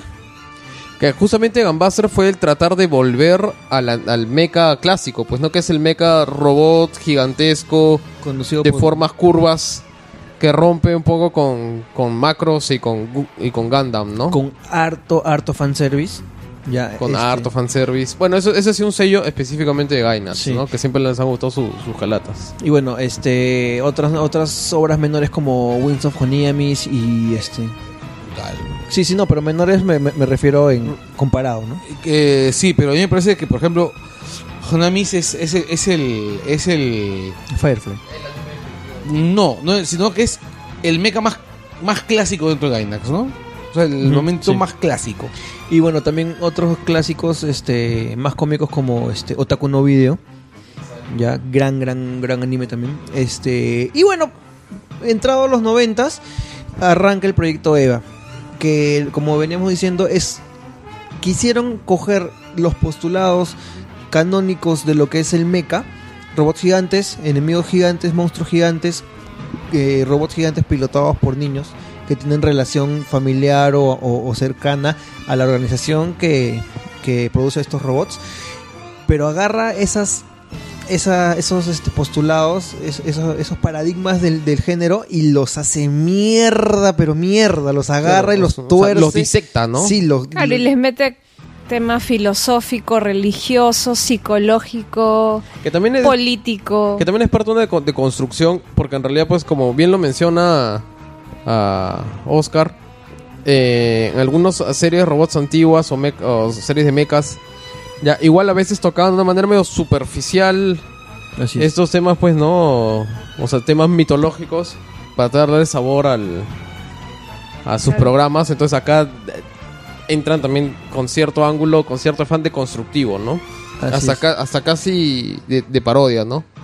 Digamos porque en una entrevista con, con Hideaki Anno, él dice que básicamente puso los, los símbolos judio-cristianos for the lulz. Sí, sí, sí. No, no- no quería decir nada más con, con eso, ¿no? Y que en Porque realidad... no los pues, conocía en realidad, este, no los dominaba como para. Claro, es, es como cuando en los animes ponen, ponen curas y monjas, ¿no? Porque es exótico. Exacto. Bueno, Ano, Hideaki Anno, este trata, le, le da a sus personajes, a los personajes de Evangelion, una profundidad psicológica prácticamente nunca vista antes en el anime, o en, o en el animanga más popular. Este, lo cual también significa una revolución dentro de lo que era el mainstream. Es- nunca tuvimos personajes este tan profundos este en, en- en ese momento por lo menos de- del mainstream del- del anime. Si conocías un poquito más ibas un poco más al fondo podías saber en- encon- encontrar ese tipo de cosas. Eh, pero la, Macros- profun- la profundidad no por eso te digo el mainstream de esa época. En esa época qué cosa estaba saliendo Ok. Ah, Yo estoy en desacuerdo, ¿ah? Porque en realidad, pues, digamos, ah, personajes profundos están desde, desde Osamu Tezuka. no claro por supuesto pero te- me, me refiero al mainstream en ese momento ¿qué salía en ese momento? Gundam Wing que era cualquier huevada Es que, es que lo que yo creo es que justamente hay que entender. Es que yo creo Saint que se está Seiya. confundiendo con, con el impacto que fue Evangelion para Occidente. Que tal vez, También. digamos, nos ofreció pues un, un, un vistazo muy concentrado de lo que era la idiosincrasia de la televisión japonesa en animación, ¿no? Que, y que justamente tiene todos estos elementos y todo, pero dispersos en otras partes. O sea, los animes japoneses, personajes complejos, siempre han tenido en, en diversas Claro, instancias. claro que sí. Y ahora, lo que sí es que coincide El mismo Evangelion Bonadai. con un muy buen momento de la televisión japonesa, que es al contrario de lo que está ocurriendo ahora. Ah, pero Ah, coincide pues en donde eh, se le quiso meter más plata. Justamente pues por ahí estuvo por una época similar con Escaflón. Caflón también Que a mí, gran- o sea, sinceramente, por ejemplo, a Escaflón me gusta más que Evangelion. ¿Ah, sí? Man, ya. ¿ya? Eh, y, y coincide pues con Escaflón. Y Escaflón pues tenía un presupuesto de animación increíble. Tenía una animación que era de, Sí. de nivel de película. Sí, sí, sí. Entonces, en general, pues estamos viendo muchos elementos Sí, sí, sí. sí. ah, tienes razón, tienes de, toda la de razón. buena televisión. Además, Escaflón tenía un diseño de personajes alucinante. O sea, me encantaba la idea de, de mechas manejados por, por cuerdas, o sea, por, por Casi- mecanismos de títeres. Casi steampunk. Era, no, O era así títeres. steampunk. De relojería, tenía unos mecanismos Sí, más de sí. relojería. Sí, sí, sí. Sí, así es. Bravazo. Este. Qué bueno, qué, qué, qué buen anime también era este escaflón, ¿no? Esa fue una buena época. Fue, fue buena época para ser otaku en esos momentos. Es que tienes, tienes toda la razón. Ha sido una- un, gran, un gran momento porque los animes más exitosos de ese momento eran casi todos buenos. ¿no? Ahora que me pongo a pensar, ¿no?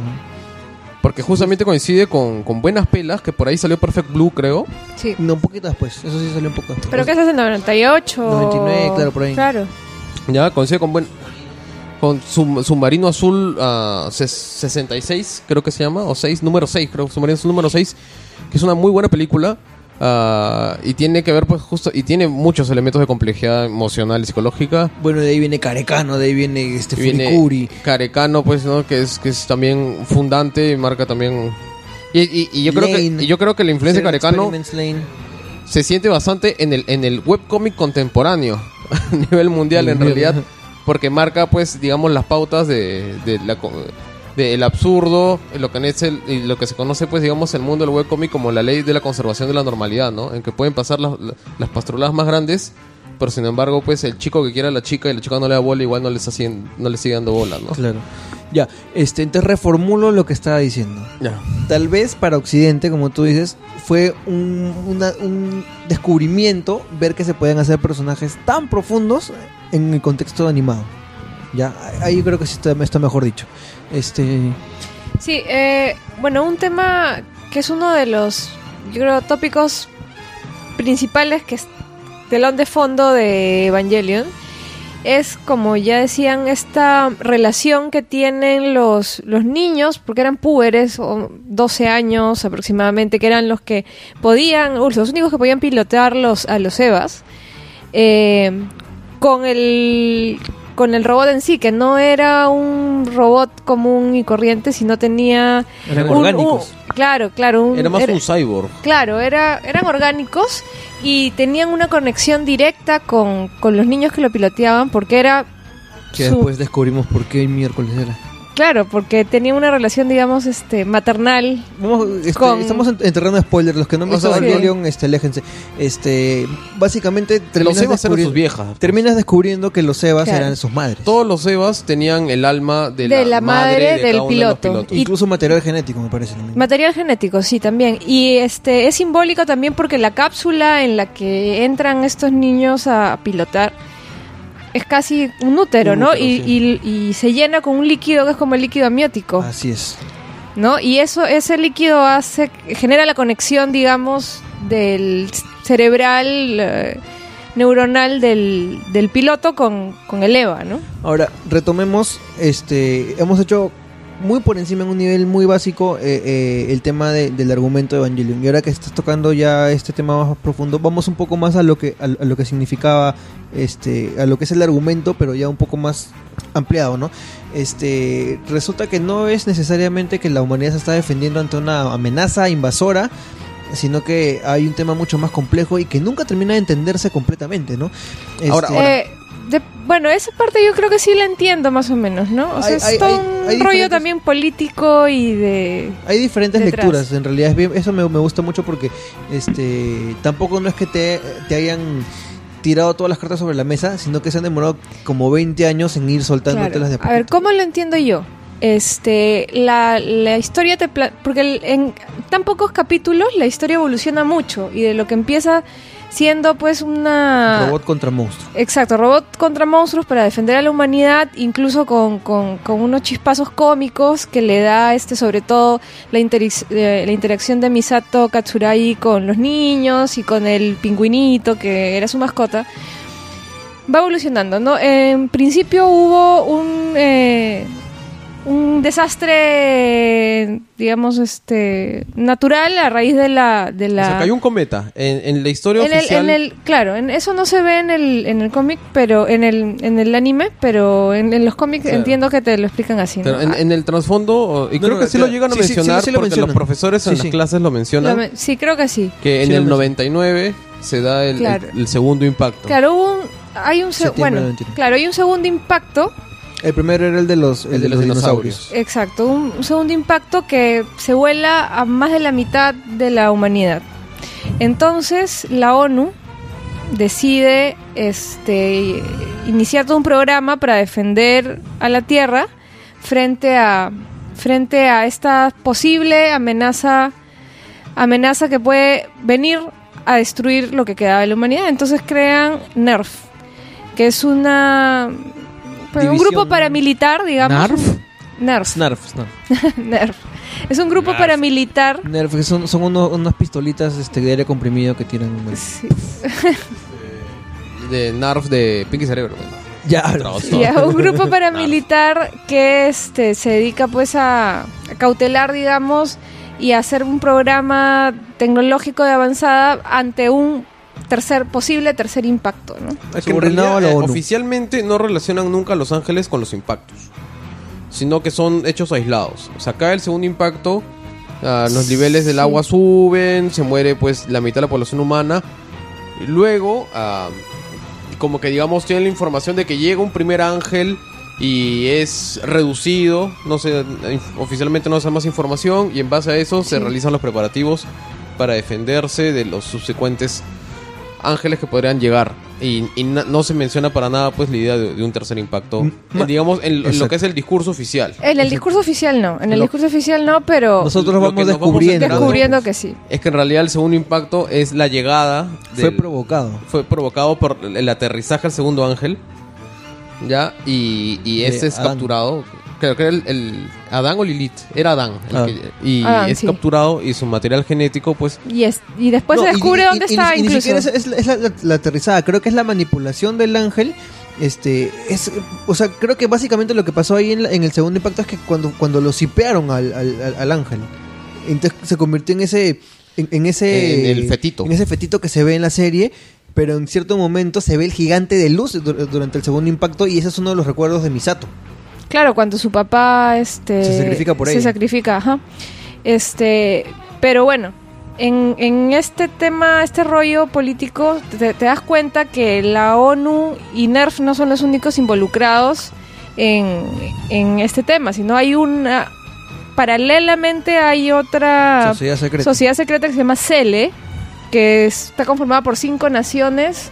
Una de ellas es Japón, bueno, es Alemania, Alemania, Japón, Estados, Unidos, China, me parece. Sea, es digamos, el, quienes- el Consejo de Seguridad de la ONU. Exactamente. Quienes manejan a la ONU y, y a NERF y, y a todos. ¿no?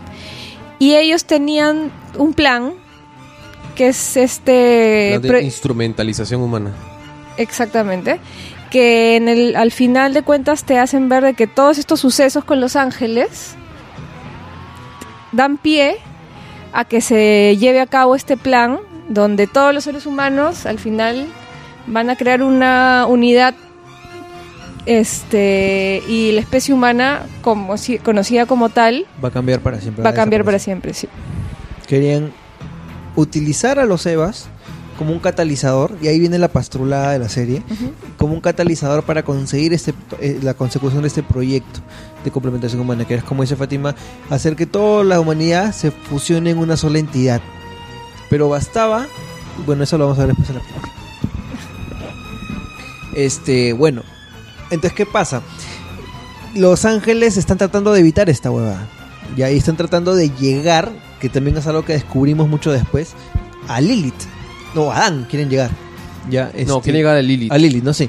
Lilith es otro ángel que está este, en lo más profundo de Dogma Central, que, que es la base subterránea de Nerf. que es lo más profundo de la base subterránea de Nerf, ¿no? Este, que está en lo más profundo de lo que era la ciudad de Tokio. de- El geofrente, ¿no? El, el- el geofront en Tokio 3. Ujú. Este, y hacen todo lo posible por llegar y, y la única manera de, de defenderse es usando los, los evangelios, los robots estos, eh, que bueno, son pilotados por, eh, por los, los niños, ¿no? Como, que, como se les llama.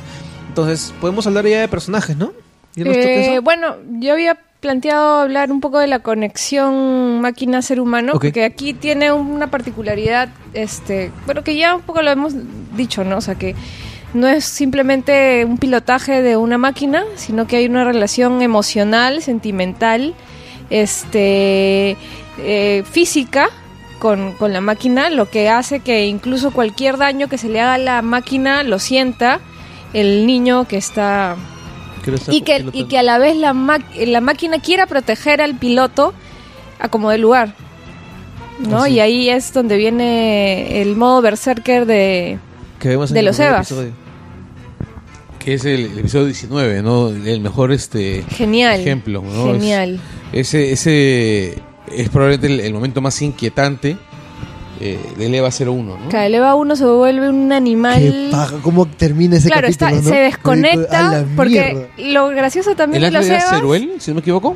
Creo que sí. Lo, lo más gracioso de los Evas, y que es una de las cosas que siempre me dio mucho que hacer, es que estaban conectadas, quieran o no, estaban conectados con un cable. Claro, esas son las bromitas Sí. de ¿no? Y además ese cable era muy divertido porque parecía el, el tanque de, De gasolina. De gasolina, exacto. Están conectados por un cable, entonces la energía se les acababa en algún momento, o si iban demasiado lejos, el cable se Claro, o sea, cortaba y... el, cable, el cable les daba energía a la armadura y la armadura les permitía contener al, al, al ángel. Exacto.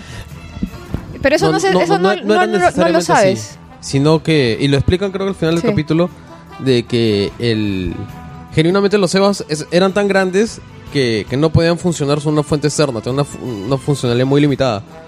¿Ya? Y, y lo que ocurre es que el EVA 1, cuando se coma Ceruel, se come, pues, digamos, su, su unidad Su nuclear, motor, su, su, su su motor. motor, su motor N2. ¿ya? Y tú ves cómo en la espalda le, lo absorbe, lo asimila. Entonces, a partir de ese momento, el EVA 1 ya es, digamos, autónomo, ¿no? Así es. No, pero antes de eso, para... Antes de que se coma al, al ángel, Ya se había ya, agotado ya se la había agotado la, la energía y es un nadie se esperaba que bueno no algunos sí sabían que se podía pasar pero los espectadores no no nos esperábamos que iba a reaccionar así el EVA porque uno pensaba que, que, que simplemente funcionaba con esta energía Claro, ¿no? sí. O sea, Entonces, sí, ya- como ya- que tenía ya- una reserva ya- extra. Sí, sí, sí, puede ser 5 minutos de, aut- de autonomía. Este, oye, no chapen, pe. ¿Qué pasa? Ah, no, no, no. no. S- s- Sigan comentando sobre las baterías de ya. Este, claro, ese, ese, ese episodio es donde los Eva se recon, o sea, el Eva 1 se recontraechaba, pues, y ya leía el pincho todo. Y también ahí, ahí descubres, por palabras de la misma Ritsuko Kai, que la armadura está hecha para contener a los Evas. exacto Sí. O sea, Ya. Entonces, hablemos de los niños. Hablemos de los niños. Este. Dijimos que había una relación íntima entre el Eva y su piloto porque tenía mucho que ver la, la madre. La, prácticamente la madre estaba dentro de, de- de- de lo que era, estaba asimilada dentro del Eva. Entonces, el- la relación entre Eva y, y piloto era básicamente maternal. Entonces, eh, eso nos lleva a que todos los niños tenían un problema este con su madre. O sea, tenían Exacto. un trauma maternal. Un Entonces trauma, vamos sí. con todo con, con los niños, comenzando por el primer niño. No, Shinji. el primer niño es. la- el primer niño ah es bueno Rei. el primero sí Ajá. Rey Ayanami Rei Ayanami es un personaje eh, que va evolucionando también bien de una manera bien interesante. Eh, al comienzo tú ves una, un, un personaje, una, una niña que no tiene, no demuestra sentimientos, no en sí demuestra, misma si no demuestra este, empatía con casi nada. autista ¿no? Exacto. Eh, sin- y, y que tiene una autoestima, no sé si llamarlo autoestima eso, pero eh, no, no, no se siente importante, se siente desechable. Es que en realidad es desechable. Exactamente. Sí, después Pero- te das cuenta cuán desechable. Después descubrimos que es muy a, a desechable. mí me parece que una de las ventajas, una de las cosas pajas del personaje de, Rei, de Rei Ayanami, es que el es la única que sabe, de todos los niños, que sabe cómo se corta la mermelada en ese lugar. Así es. Y por eso, por eso también su actitud, ¿no? De la vida es un asco. Claro que, esto va cambiando cuando, Se enamora de Shinji, pues, ¿no? O sea, cuando es- se relaciona con, con Shinji y los demás niños, no solo Shinji, ¿no? en realidad Claro. en general con todos, incluso con los del colegio. Y obviamente tiene mucho que ver por la cantidad de veces que muere pues, Rey durante la serie, ¿no? Más que Kenny. Este, entonces Ayanami es la primera niña, maneja el EVA 0, eh, que es el prototipo.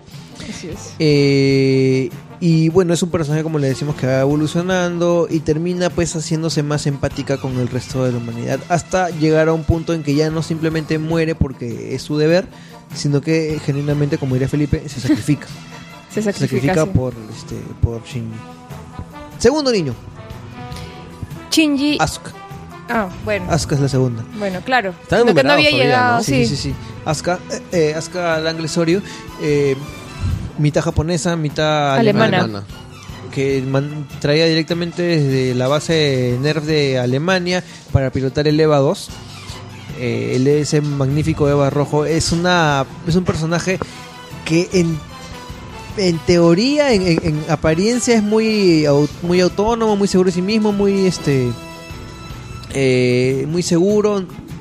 Es un personaje que este en Evangelion no existen personajes fuertes y seguros. No, no, por- no. por eso, en, pues, en- en apariencia, apariencia. en apariencia. que batutea a todo el mundo, que es antipática, que juega a todo, que- Arrogante. que lo agarra de hola, que lo agarra de huevón a Shinji todo el tiempo, que, que los tiene cojudos a todos. Agrandada, recontra concepto de agrandada la, también. de la tsundere, pues, ¿no? En, Sí. en el anime. Y, y, este después descubrimos que no es así. No, y hay un capítulo en especial en el que descubres eso cuando un ángel le hace un ataque psíquico, psicológico a ella y la hace recordar este Literalmente se, se convierte en bolita.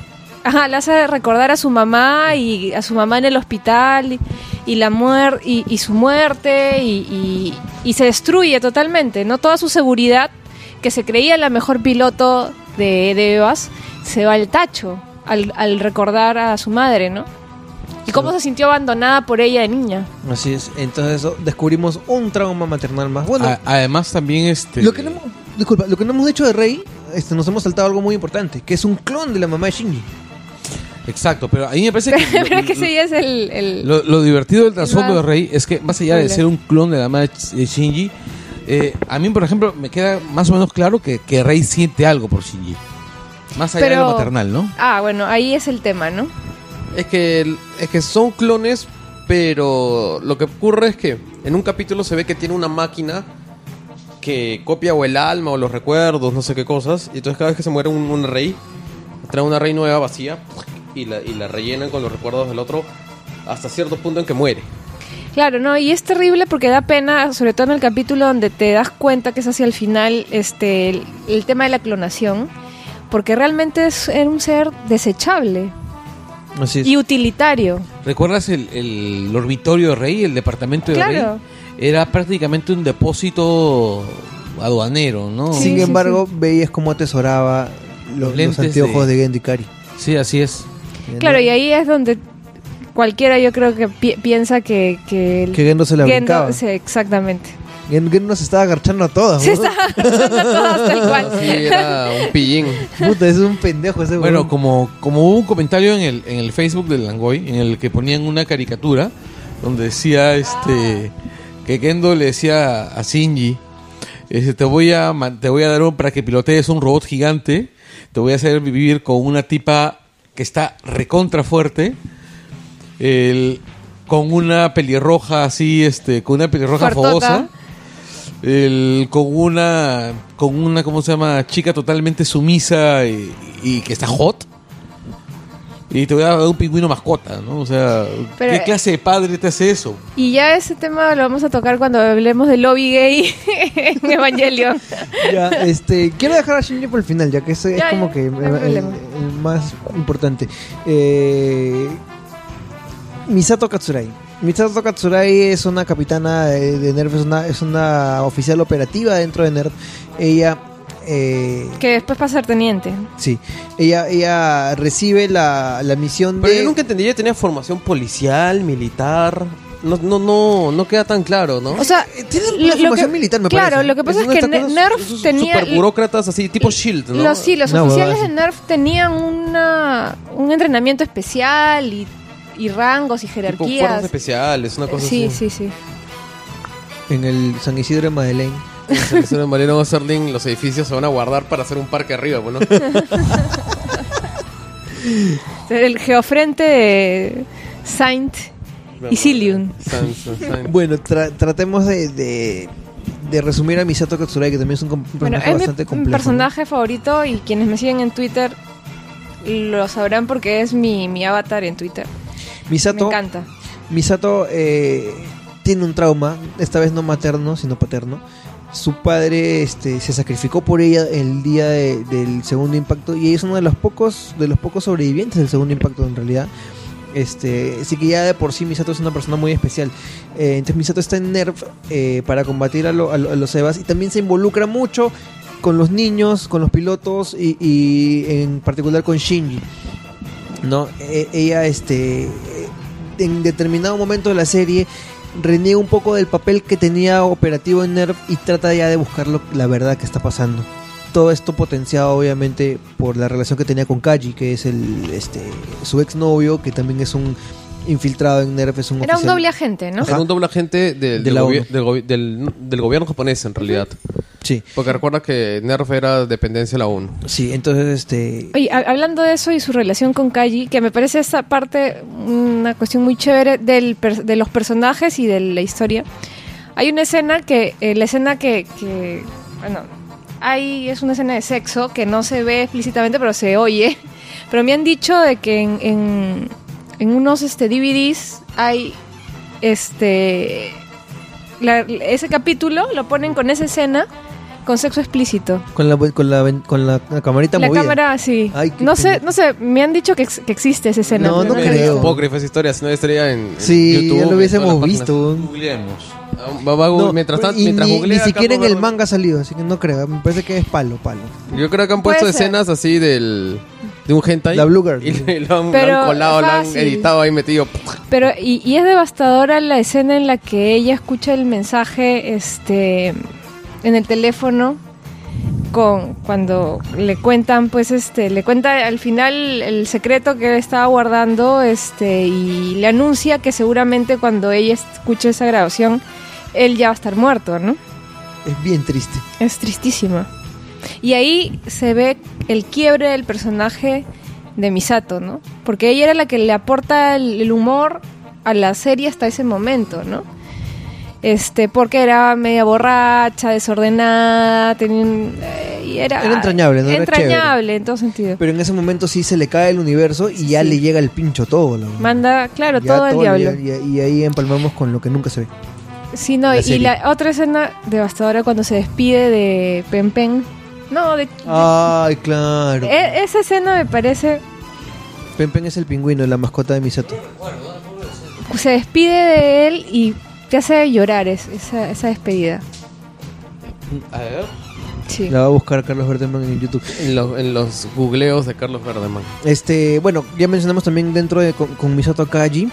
eh, la que seguí, la, la que sigue debe ser este Ritsuko Akagi, la doctora Ritsuko, que es un- una oficial científica de NERV que estaba encargada de no solo de bastante parte del desarrollo de los EVA, sino también de mucha parte del sistema de defensa de NERV que estaba este Bueno, su trabajo- basado en tres en una, en una supercomputadora que tenía tres personalidades Sí. o aspectos de la personalidad. Una vez más, Claro, De la la, madre. madre. De la y, madre y de ese es todo un rollo porque la, la mamá de Ritsuko había sido también científica, había sido una de las fundadoras de NERF junto con este Gendo Ikari. Que Este, también se la brincaba. que se brincaba a la mamá y a la hija, porque Ritsuko también este, eh, estaba enamorada de Endo, ¿no? Y, y- y tenían una relación, digamos, sentimental. Que este siempre me pareció bien, bien barato. Ese, ese fue el momento más telenovela así. Ah, es telenovela, es Así telenovela. medio bar- baratonga de Evangelion, en que eran que todas se morían por Gendo y Kari, pues, ¿no?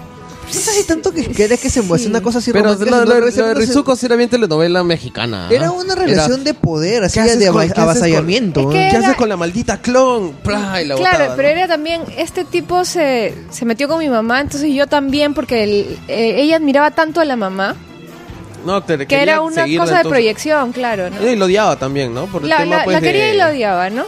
La quería Sí. y la odiaba. Y la, la computadora que manejaba era también Maggie. La mamá de Ritsuko, ¿no? No, era literalmente tenía el cerebro la mamá de Retsuko Claro. ahí Sí, en, sí, en las entrañas de la supercomputadora. Así ¿no? es. Qué Ahí paja, conectado Qué Por chévere eso- ese Evangelion. Sí, ¿no? sí, O sea, por eso este rollo con la, ma- la madre está tan presente en, en, en todo. Ya, este, nos saltamos a. eh, bueno, personajes menores, ¿no? No, hay este, la gente de menores. Nerf. Y deberíamos hablar de Fuyutsuki. Del profesor Fuyutsuki. Maya. Sí, pero, pero Maya es un personaje menor ¿no? a, lo que, a lo que hoy Pero de ahí vamos a hablar en la fanboyismo, parte del, lobby gay. Eh, De ahí vamos a hablar en Ah, el Ya lobby vamos a gay. llevar al, al lobby un ratito. Este. Fuyutsuki, profesor Fuyutsuki.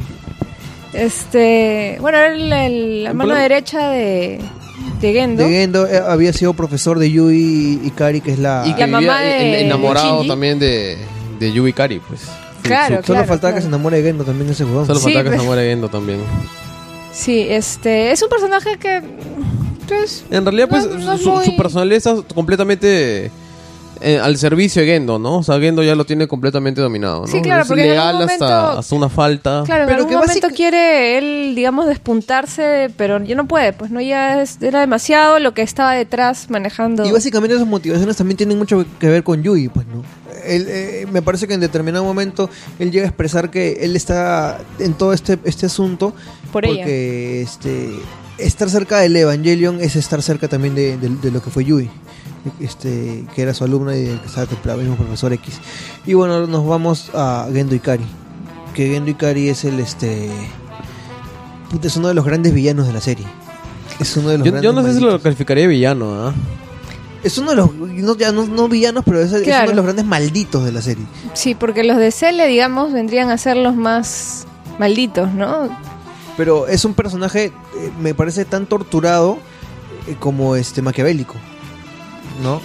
Claro, y as- as- incluso yo me demoré en, en entender cuáles eran sus reales motivaciones para hacer lo que hacía. Es que, es que el tema, yo creo, eh, uno de los problemas que tiene Evangelion es que cuando queremos hablar un poco de los personajes, especialmente, o sea, yo creo que funciona muy bien cuando estamos hablando de los jóvenes, que sus motivaciones están bien claras. Pero cuando comenzamos a hablar de, de los mayores, de la gente que está en poder, las motivaciones caen porque pasa un poco como algunas personas se quejaron del final de Galáctica. Que a mí me gustó, a mí me gustó el final de Galáctica por alguna- porque ya, ya entra en un tema demasiado sobrenatural. Entonces, digamos, ah, o sea, el hecho pues de que este pata, ah, Lawrence Kill, el líder de, de Cele, Sí. pues que su meta, que, que de ahí se de ahí que era el judío errante y su meta es poder No, morir pero al eso, final. eso, eso eran teorías. o sea, no- no Pero sé. son teorías. O el hecho, pues, de que, digamos, ah, o sea, digamos, es completamente alejado de nuestra percepción, digamos, cotidiana con nosotros como televidentes. Sí, sí, el sí, hecho de de, que, de que Gendo Ikari, su meta final es, ay, a poder volverme Tang, el líquido naranja al que al final todos se convierten, y poder unirme finalmente con, con, con Yuki en, en el más allá, ¿no? Porque si, digamos, si quisiéramos entenderlo de manera simbólica, o sea, que su meta, pues, es unirse en el más allá es más una historia de suicidio, que no es, no es el camino que sigue, ¿no? todas en realidad. O sea, yo creo que, que Gendo no funciona, digamos, como un personaje con motivaciones. O sea, yo creo que Gendo funciona como un eje dramático para los otros personajes, especialmente para Shinji. O sea, yo creo que Gendo representa la ausencia paterna pura y dura.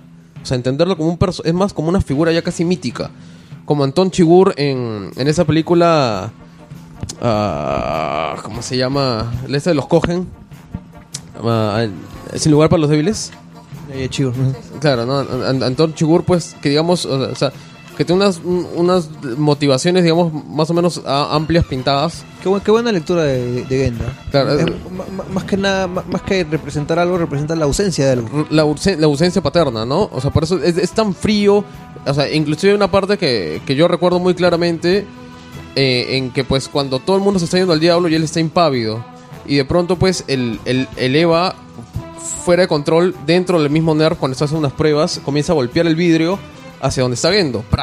Y él es el único que está ahí plantado. Y él está ahí plantado, completamente seguro de su invulnerabilidad. Entonces lo que yo entendí, pues digamos, tratando de entenderlo en términos audiovisuales o, o en términos narrativos, pues es que él, él, escena, ¿no? él, él, digamos, es, o sea, él genuinamente es invulnerable porque no es un personaje al que le pueda pasar cosas, sino es una trama o es una figura sobre la cual cosas pasan.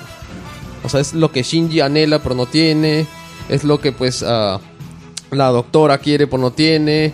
Es más un vórtice, ¿no? Al que todos los demás personajes están danzando. Entonces, Exacto. es por eso, pues, digamos que, que entenderlo Gendo, uh, con motivaciones muy básicas puede ser fusionarse y eventualmente alcanzar. Pero a mí ni siquiera me quedó claro el hecho de que él realmente quisiera a, a la mamá de Shinji, porque incluso cuando, s- cuando en retrospectiva se ve, cuando se conocen y este y inician una relación, es bien utilitaria, es bien ¿no? fría y es utilitaria porque lo hace totalmente. para conseguir el apellido y los beneficios y todo lo demás. Por eso, digamos, ma- más, más lo entiendo yo como, como una figura, pues, digamos, casi mítica, ¿no? Como Anton Chigur, pues, en lugar por los débiles es la muerte. O sea, es literalmente te cruzas en el camino de Anton Chigur y te mueres. O sea, él es, digamos, esta, esta idea muy japonesa de- del papá completamente frío y distante y completamente decepcionado y al cual, pues, que- que- y que es inalcanzable, ¿no? Bueno, también sirve como, como tú dices, de eje dramático y, y, y para motivación de muchos de los demás personajes. Ahora, el tema también, o antimotivación. si ahí, si ahí jalamos, si, si nos podemos a, analizar todo en cuanto a figuras paternas, el rol de Misato se convierte en una especie de antimadre, entonces. ¿Por qué antimadre? Porque Misato em- no, no cumple ningún rol materno, ningún rol de guía con Shinji. Es como una hermana mayor. Yo creo, Eh, yo que, una sí, hermana que, que mayor. sí termina siendo eso para, para Shinji en, en determinado momento. El, Sí, bueno, sí, y definitivamente hasta el final ha ha sido algo así, ¿no? Bueno, este. Yo creo que trata de ser una especie de figura materna, pero queda en como que la hermana mayor de estos, de estos chicos, ¿no? Y bueno, y ya si ves en. La parte final. En The End of Evangelion, ya el- hay hasta una relación un poco más. Que vamos a llegar, a- vamos a llegar Sí. ahí en un ratito. más sí. intensa. Más intensa, sí. Eh, Shinji y Kari. Pucha. Shinji y Kari. Odios aparte. No, o sea, Shin- Shinji Ikari es este, ¿cómo se llama? El. Es Koji Kabuto. Es, es Koji Kabuto con más neuras. Sí. Es Koji Kabuto como debería haber sido. ¿no? Es un niño abandonado que nunca se ha sentido querido. Es un niño traumatizado. Es un niño que no tiene autoestima. Es este que ha sentido que toda su vida ha tratado de ser querido y nunca lo, se ha sentido querido. Ni se ha sentido, digamos, que pertenecer a algún grupo, alguna familia, nada, ¿no? O sea, con un padre ausente, este, o sea, vivo pero ausente y una madre que este que eh, idealiza pero que tampoco la tiene, ¿no? Porque porque ha muerto, ¿no? Entre comillas. Ahora, eh, si ubicamos cronológicamente, Shinji Kari es antes o después de que se pusiera, se pusiera moda esto del hikikomori, los chivolos aislados japoneses. Porque digamos, él, es casi, No sé. eh, no, Bueno. sé, no sé si él es el progenitor o un símbolo de, de estos chicos que justamente, y cuando hablemos de lobby gay, pues hay, hay que hablar un Pero poco bien, de eso. es emo también, ¿no? Este, Pero Shinji, es- bien emo. es estos chicos, los Kikikomori, pues justamente son. Son muchachos, pues, completamente desinteresados en la actividad social. Pero me parece que Shinji no es que fuera desinteresado en la interacción social, porque cuando entra a la escuela, este... No le pegan. Bueno, le pegan, pero Y va eventual- porque lo obligan. eh, eventualmente genera lazos con, con los chicos de la escuela, con las chicas, o sea, no es no es que, que, que sea un, pues, este, Un anti- social. No, es ¿no? más, llega a ser bien querido. Claro, llega, claro. llega a armar un núcleo social bien chévere porque en una escuela donde todos están igual de cagados que él. Claro. Es más, sufren... O sea, es paria entre sí, los parias. Claro, y sufren cuando tienen que guardarse y ni siquiera podían ir a la escuela pues por los ata- el ataque de los Y saben ¿no? que él es el único que algo puede hacer. O sea, en realidad es hasta cierto punto el winner. Es cuando se Potter. enteran, claro, cuando se enteran que él pilotea uno de los... El Evangelion, pero, o sea, y el tipo. O sea, en realidad no. A mí me da muchísima pena, por ejemplo, el destino de todos esos chivolos en la escuela, porque al final, durante toda la serie, los van, los van, este, ¿cómo se llama? Eh, Trasladando. empiezan, no, empiezan a, a dejar claro que ellos son ovejas para, ovejas para el matadero, o sea, que están engordando chanchos para, para, para, para sacrificarlos, ¿no? Usa- usan- usando una frase de Harry Potter, ¿no? Sí. Y que en realidad Evangelion tiene un rollo bien bacán sobre los niños soldados, ¿ah? Sí, o sea, sí, que, sí. que está ahí, que está presente. Y inclusive a veces el rollo de los niños soldados me parece un poco más redondo que otros rollos psicológicos que, que quiso meter Hideaki Anno. Pero el rollo de los niños soldados justamente pues de, de cómo algunos se emocionan, otros lo odian. O sea, los tramos de Shinji son más comprensibles ante la idea de que eh, si lo imaginamos como un niño africano al que le dieron un AK-47 y lo están mandando a, a matarse en las guerras de los, de los señores así en Liberia, que las guerras clónicas, que pues digamos que un chico al que le dan un robot gigante, ¿no? Claro, y aparte el rollo, era- yo creo que con Shinji era más que temor, era el tema de que no quedar mal frente al padre, ¿no? De Sí, quedar como un de ser cobarde, aceptado, de ¿no? ser aceptado, ¿no? Más que temor en sí, ¿no? Porque al final es él accede a, a pilotar el EVA precisamente por eso. Eh, bueno, Shinji es un personaje bastante complejo que termina siendo el, gatillo o, el eje central de todo el, pro- el proyecto de implementación humana junto con el EVA 1. eh, lo cual nos lleva a situaciones que ya después las vamos a comentar. Pero quería aprovechar también antes para comentar a los personajes que se relacionan con Shinji, muy aparte de los demás pilotos. Este, me viene de frente a la cabeza este, ¿Toyi se llama? ¿Toya? No me acuerdo cómo se llama. To- este, Toji. Toyi, Toyi. Estoy... Toji, este, ¿Qué? ¿cómo se llama? Suzuhara. Suzuhara. Claro que f- es seleccionado porque como que los ruleteaban, ¿no? A Claro. ver Lo, quién... lo que pasa es que se supone que todos los niños de su, de su Eran, colegio posi- eran futuros, eran piloteables, eran... de su lonza, Sí, ¿no? y, es, y, y a, y a él, incluso para que, para, para que aceptara pilotear un EVA, le dicen, vamos a mandar a tu hermana a una mejor clínica, ¿no? Claro. Y el en, coma, estaba estaba, mala- claro, estaba Hecha muy mierda. mal. Y es más, este, esta chica, ¿cómo se llama? Este, perdón, este, Toji, o Toya, Toya, Toyi, creo Toyi, que era. Toyi. Toyi. Toyi. Bueno, Algo así. bueno, ya, Tsuzuhara. Ujú. Tsuzuhara, este, eh, queda destrozado, pues, ¿no? Queda destrozado porque su Eva es el que es poseído por el ángel, ¿no? Sí. Y es más, el mismo Shinji es el que tiene que aplastar la... Toyi Suzuhara. Bueno, que queda más destrozado en realidad es Shinji. Claro, y, y- claro, porque Shinji creo que le dan la orden de no hacer nada. Y No, a Shinji, el- a- a Shinji le, le dan la orden de matarlo, de, de, de romper el Ah, EVA. claro, de, Y de no matar quiere- al piloto incluso. Así es, ¿no? y él no quiere romper Claro. el, el, EVA porque está su pata, man. No, no sabe que está su pata. este, sabe que hay no, un- sabe que hay alguien. Hay ahí. alguien y este y desactivan, los activan a Shinji y conectan el, Dummy Plug, el dummy plug, que es era el Un control rey. remoto de que es Rey. que era un rey. El control Que era en realidad una Rey metida dentro de un, de un tubo, ¿no? que era pr- prácticamente un control remoto del EVA. Pero que automáticamente lo entra en Berserk. Sí, y, Por este, eso en Berserk destroza todo. bueno, y le sacó la Claro, concha, y cuando madre. se entera Shinji de que el, quién estaba piloteando el, el, el otro el, Eva, el gritito ahí. entra claro. Sí. no. Grita como Flanders. Sí, este Grita y se Flanders. pone Esa- esa se pone más emo todavía y manda todo al diablo, ¿no? Incluso intenta usar el Eva para vengarse, pues, ¿no? Sí, No, de hecho en ese momento decide atacar Nerf. O sea, oficialmente pues ah, entra en, en plan rebelde. Lo tienen que... Creo que se le acaba la batería. Si no se acaba la batería, destroza todo y lo, man- y lo encanan, pues, ¿no? Así es. Este, en la película, en Evangelion 2.2, este, en la, en la segunda película del revival, ahí sí se le ve a un Shinji mucho más resuelto y que le hace mucho más daño a Nerf. Es que yo creo ah, que en realidad, pues, por no sé si es una lógica marquetera o es parte del rollo de Hideaki Anno, Shinji es un autoinserto del, del, de los de, del público, ¿no? Que es algo muy común que hacen en el, en el anime, ¿no? Empezar para los harems y esas cosas. Ya, y, y como que ya ha habido un cambio en, en las décadas que han pasado, que pide personajes nuevos, una piloto nueva, Los o, arquetipos ah, cambian, hipster, claro. Y obviamente Shinji ha cambiado un toque para adaptarse, ¿no? A mí sí me gusta la piloto nueva, ¿ah? o sea, me parece, me parece que es un buen punto medio entre, entre Azuka y, y, y Rei. O sea, alguien más o menos normal, porque Mari es lo más normal que hay, pues, ¿no? Te gusta porque es hipster y tú eres hipster.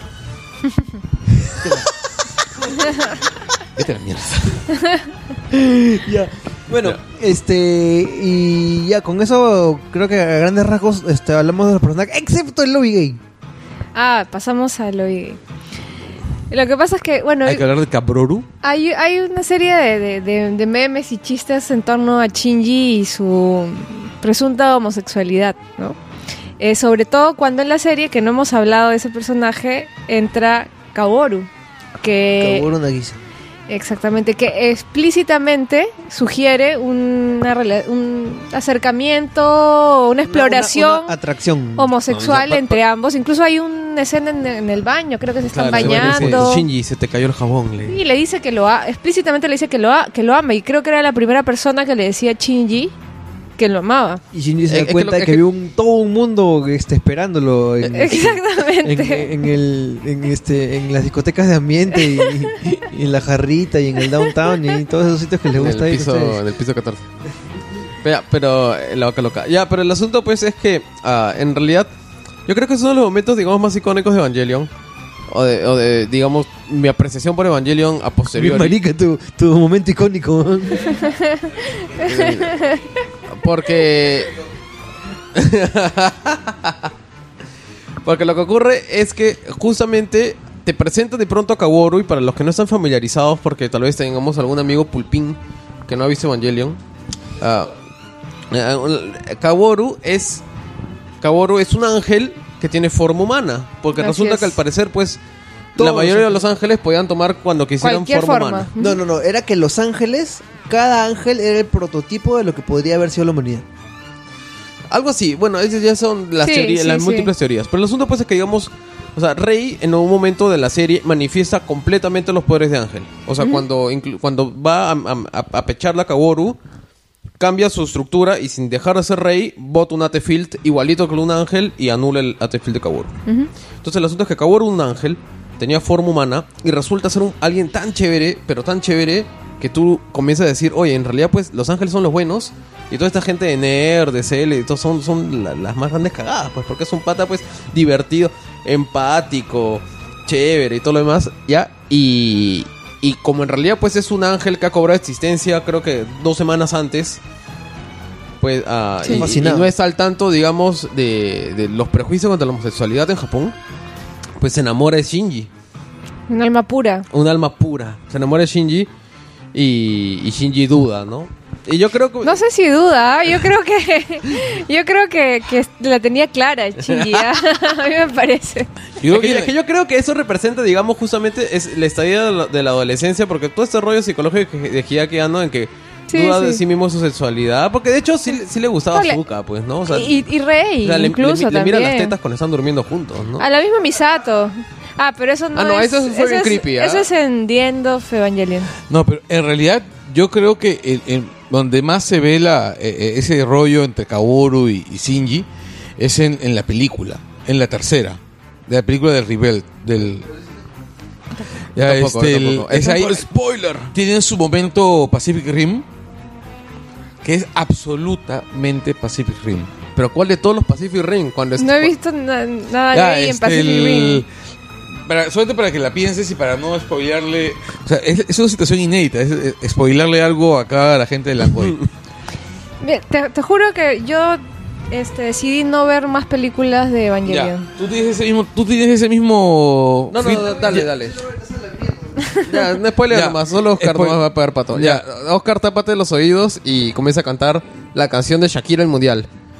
Na, na, na, na. Bueno, na, este, na. hay un momento en que tanto Kaworu como Shinji con los dos conducen el ángel, ¿no? Conducen. Ah, ok, claro, ok. cuando conducen el ángel. ¿Un Eva o un ángel? eh, perdón, el Eva. El Eva. El Eva es un ángel. Claro. Ya, este, conducen el EVA y Shinji tiene pues un collar explosivo en el cuello y cuando se han dado cuenta pues que ya están cagados y que todo y, y que, y que y que los van a destruir Kaworu se pone el collar explosivo de Shinji y Y Shinji- se dan un besito. este no pues se sacrifica por él o sea Oh. recontra pero así recontra voluntario no Oh. O sea es ahí donde yo creo que Kaworu demuestra más que él es lo que podía haber sido la humanidad lo que podía haber sido la humanidad. O sea, que justamente por más, más allá de la presencia del aspecto humano, este Kaworu era más humano que toda la raza humana, ¿no? Lo que pasa es que en la... Pero ese es un En rollo clásico de la ciencia ficción, ¿ah? claro, Cuando tienes serie- clones o robots o aliens que son más buenatrons o más buena claro, gentes. lo que pasa es que, por ejemplo, la, impresión que a mí me dio cuando yo vi este Evangelion y aparece Kaworu es que era estos tipo demonios que tratan de seducir al, al alma más pura, digamos, de para para inducirlo al pecado o a, A o a lo- lo que ellos quieran, a manipularlo. que ¿no? lo- quería- Oye, pero, quería- pero Shinji está, o sea, Shinji es tan puro como Gio Infante. Ya fue. ¿Cómo mal este huevón? Felizmente que no escucha el langoy. Bueno, No, no. la, la- lapsus de un fuck, un fuck salió así. un fuck espontáneo, nuestro querido amigo Carlos.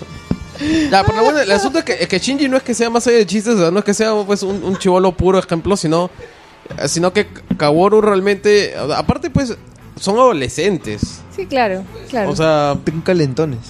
pero, pero digamos, du- eh, viviendo con tres flacas recontra ricas, con quien más...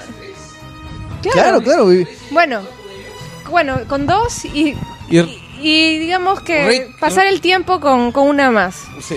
Este no se le ve tan, digamos, este entusiasmado que como con Kaworu cuando le, le dice que lo ama y se empieza a alucinar este lo que es el amor. Pero eso es, y- eso es un rollo bien japonés, ¿ah? O sea, es un rollo bien japonés de represión ante el sexo opuesto, de timidez, que, que digamos, el, el, eh, evitar acercarse o decir los sentimientos ante el sexo opuesto es un valor. Y sin embargo, pues con, con tus compañeros hombres tal, o sea, que, y que tiene mucho homoerótico, ¿no? Digamos, en, en la ficción No, total, tradicional total. samurái, esta idea, pues, ¿no? De...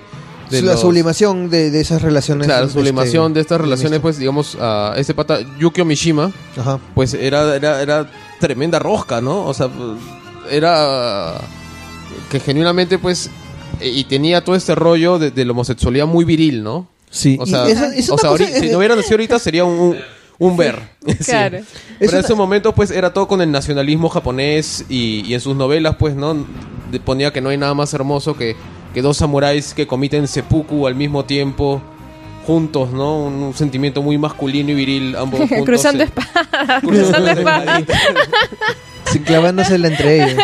Ya. Clavándose entre ellos. Entonces, Este- y, Japón tiene bastante, bastante desarrollo. Y yo creo que Shinji, un- una parte es eso, ¿no? Pero miren que el, Es que el lo- justo- el lobby gay no solamente va en, en estos dos personajes de Shinji y Kaworu, sino no sé si recuerdan cuando ya todo se está yen- se está destruyendo, este eh, Nerf, las instalaciones de Nerf, está esta analista de Nerf que es Maya, Maya, Maya. la que comentaba Estamos Carlos. hablando ya de The End of Evangelion. Este, estamos hablando ¿es Sí. en Dien? Bien, sí. ¿Seguro? Pero Maya siempre, siempre Claro, tenía pero una, bueno, una- siempre tenía una fijación Atracción con Ritsuko. Ritsuko, sí. Ritsuko, pero cuando se están, ya todos tienen eh, la seguridad, la certeza de que van a morir porque se está cayendo todo, ella empieza a imaginarse este cómo hubiera sido este una vida con Ritsuko, ¿no? Y que la- ya se la imagina como pareja, incluso se, besándose, ¿no? Entonces hay un tema ahí lésbico también, ¿no? Entonces que no... ¿En, en qué momento pasó? No me acuerdo. Es, que pasa- es que cuando, cuando aparecen las reyes y se le aparece a cada persona de la humanidad en las películas. Y empiezan a, a ver... Y, y cada persona mira a Rey y luego ve, ve cumplirse su sueño más anhelado Exactamente. antes de explotar. Pero- El otro analista se, se, se, se ve con, con Misato Sí. No, sí, sí, sí. y, sí, sí. y Maya con, con Ritsuko. Pero no Ya, se ven. y- o sea, Sí, este, o sea, o sea, sí. Ritsuko la, la, la acaricia y, y, y- y la, ve- la ves y conversan. A veces le dice, ¡Senpai! Y ahí se le revienta el cerebro. Pero no, no, no, no, no se imaginan otra cosa. se, se Ah, no, no, no, lo que pasa pues es que... es una cosa, me pero pasé sí se, No, lo que pasa es que creo que te he entendido cuando has dicho se imagina ya una vida con ella, es que no, Ah, es, que, no no, es que no, se no. alucina pues como, Con- como Shinji que sí se alucina una vida paralela, ¿no? Claro. Qué buena secuencia. güey. Que yo creo que esa secuencia más bien es parte de la deconstrucción, porque eso es, digamos, ¿qué sería si Evangelion fuera un anime normal? Entonces tienes personajes más normales en general en, en- en toda esa... Vamos a, a- a- a- segmento, a ¿no? comentarlo. ¿En qué estamos? Y, y es la precuela de Carecano ese, ese segmento también.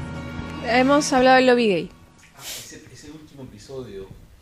Ese último episodio donde Tu todos sueñan. personaje favorito, el lobby gay, las, refer- ya, las referencias religiosas. Esta, como dijo, como dijo Felipe hace un rato, no fue tan pensado este, por, por Hideaki Anno este, en un sentido de para o ni crear polémica, ni para meterle significados este, escondidos o profundos en el asunto. En realidad, simplemente, como tú dices, ha sido for the lulz. Sí, para crear un marco, pues digamos, exótico, ¿no? Alrededor del cual construir esta trama de, de personajes, ¿no? Oye, verdad, me faltó comentarles algo este mientras estábamos hablando del gay de Kaworu.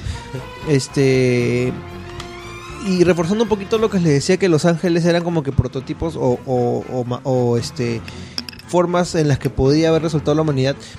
Es que una de las teorías, no sé si es realmente en algún momento se explicita, no me acuerdo, ya no me da la, la memoria, pero se habla de que el Latefield, que es este campo de fuerza que tienen tanto los Evas como los ángeles, es esa barrera que ponen las personas para relacionarse con otras. ¿no? Esas, esas- son pichuladas psicológicas de Hideaki Anno, pues, ¿no? Eso es parte de cuando ya se acerca al final, ya es donde, donde pues, digamos, la trama de Evangelion se achica para dar paso simplemente a todo lo la que es pastrulada, ¿no? O sea, sensaciones y sentimientos y emociones. Y el Latefield, Igual a mí siempre me- técnicamente Latefield es lo que contiene el, eh, el, el SL, pues, ¿no? También. Sí, eso es una. Pero me pareció bien, bien, bien interesante esa vaina porque es como que. Esa es, es Es una poético. manera de exteriorizar físicamente este esa esa esa característica que tiene todo ser humano, ¿no? Y bueno, con, con la aparición de, de Kaworu ya se pone de manera más explícita de que los ángeles también pues son parte de, de esa naturaleza, ¿no? Ya, regresamos a- al, al tema de las referencias religiosas. Habían un huevo de referencias religiosas, tanto Montón, sí. judías, eh, cristianas, este de la cábala, de, de O sea, do- donde más bebe es de la cábala y del shinto. así es. Porque, digamos, la, la forma en cómo es entendido, pues, digamos, ah, los ángeles y la divinidad, ¿no? O sea, Dios o quien sea que esté mandando a los ángeles, es más parecida a esta idea, pues, del, del, del Dios abramánico precristiano, ¿no? O sea, que es esta vaina que va y te castiga, ¿no? Una Destructor. co- destructor. Un dios destructor. ¿ya? Y, y por el lado del Shinto, pues hay unas cosas, diga- esta idea, pues, ¿no? Del, de las diosas madres o las diosas huevo y la instrumentalidad humana son conceptos más orientales, pues, ¿no? Toda esa idea que van para el final de, de todos los humanos que se fusionan en un solo En un solo ente, sí.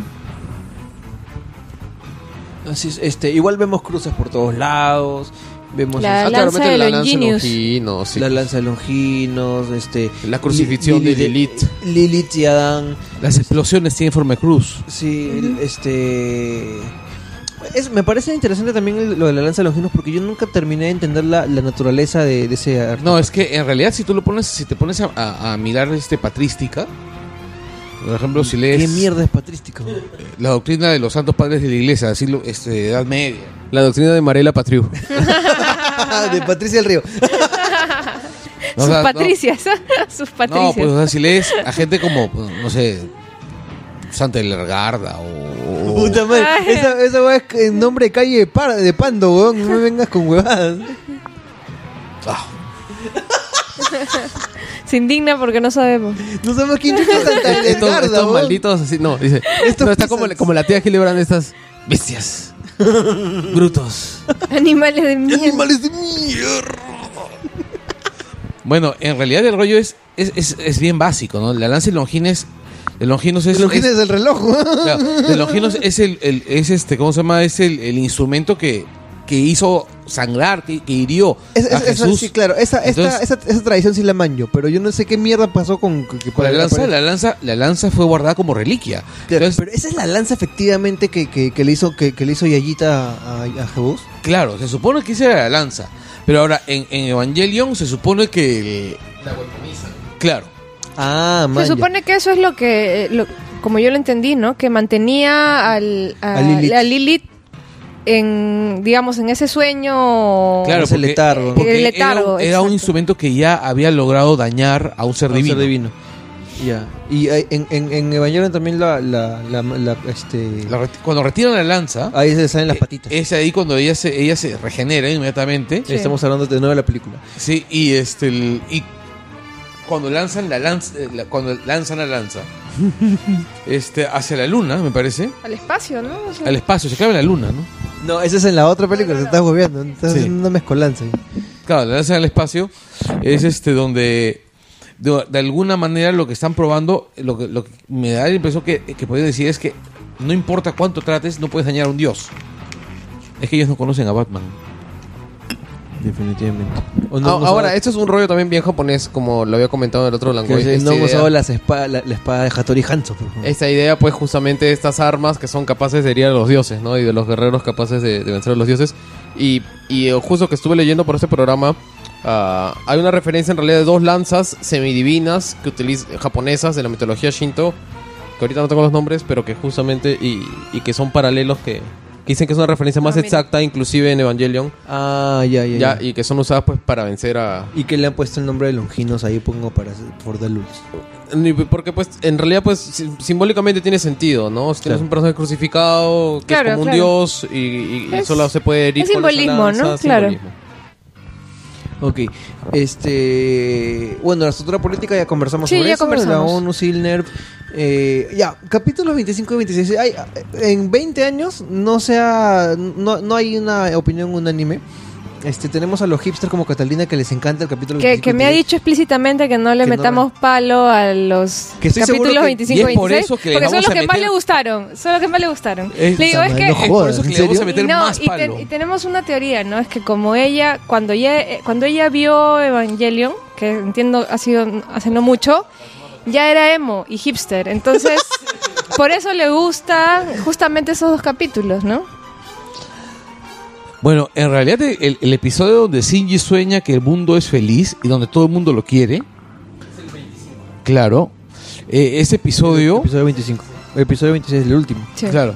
Es ese- Todo eh, el mundo aplaude. exacto. O sea, sí, bravo Shinji, te queremos. Ya, Ya, ese episodio es el más catalinesco. Porque parece un episodio de un videoclip basado en una canción del primer disco de Belán Sebastián. de No, de repente ella ha tenido sueños así, por eso se queda soñando y llega tarde. Y llega tarde, por claro. eso. Catalina, ¿tú estás esperando a Kaboru? A cabrón. Bueno, espero que no, espero que no. Este, bueno, mira, para ser un poquito abogado del diablo, de repente no es que sean tan malos esos capítulos. No lo son. Pero, pero el, no son pro- el malos. problema es que es una desinflada brutal de la de, de- de- No, de cómo son- iba la serie. Eh, claro, son, o sea- anti- son anticlimáticos. Sí, asqueroso. Perfectamente. Mira, son anticlimáticos, estéticamente me parecen arriesgados y bien, pero cortan totalmente con la historia y te dejan eh, eh, Lo que ocurre es que a, a mí me recuerdan mucho al último episodio de una serie que yo veía en los 80s, que se llama Saint. Finales de los 80 se veía. Se llama Saint Elsewhere. Ah, al final de la serie, ¿Ah? ¿Cómo? Saint Elsewhere, que era una especie de Chicago Hope, ¿Ya? Ya. una- un drama médico bacán, y al final toda la historia, toda la historia era ocurría en la cabeza del hijo autista del protagonista. ¡Hala! ¿Qué tal spoiler? El miércoles. De hecho, en realidad hay una teoría famosa que se llama la gran teoría unificadora de Saint Elsewhere de la, de la televisión americana. Mierda. Porque resulta que Saint Els- Elsewhere fue una serie que duró como 10 años. ¿ya? Ya. Y en esos 10 años, una de las características de Saint Elsewhere es que tenía muchos personajes invitados, pero que eran personajes de otras series. ¿Entiendes? Crossovers, O sea, decían. Claro, entonces, de- porque como Mierda. era una serie Oye, pues, de ¿cómo no asistencias médicas, serie, eh? de pronto no se iba Maddock o iba algún personaje pues de, de alguna otra serie de, el de el Cheers. Y los, rep- y los Reapers. Eh, Los Reapers. O, o iba pues a Ted Danson como su personaje de Cheers. Ya. Iba a atenderse, por decir así. Amanya. Ya, Iba entonces- Carlton. Entonces, el- el- el- la, la consecuencia de esto era que como era técnicamente parte del universo de Saint Elsewhere, entonces también era un sueño del, del, Del chico chibolo. autista. Mierda. Entonces, si en esta serie a su vez hubieron crossovers con otras series, esas series de las que eran crossovers También eran sueños. también eran eh, son parte del mismo sueño de este chico autista. Y el asunto es que la red que se ha armado la gente en internet, si quieres búsquenlo, búsquenlo muchachos. Um, se llama uh, Unifying Theory of Saint Elsewhere. Ya, y, y si ven, llega hasta Buffy, al Buffyverso, pero es así, tal. Entonces, y algunas cosas son programas de ficción dentro de este de esta cosa, así es, es demente.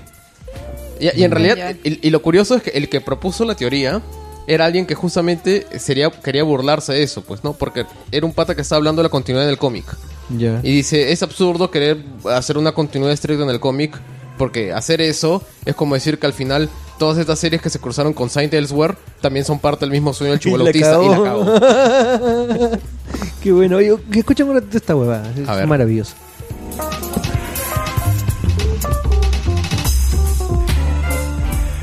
Este es el momento Cowboy Bebop de, de Evangelion.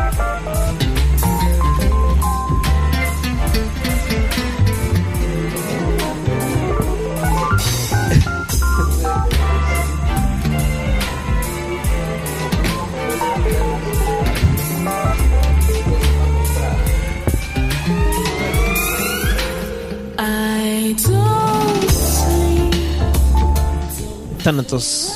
una de las canciones características de la, de la serie. Esta versión es de la película. Eh, bueno, estamos hablando bueno del capítulo 25 y 26, ¿no? Como, como decíamos, anticlimáticos.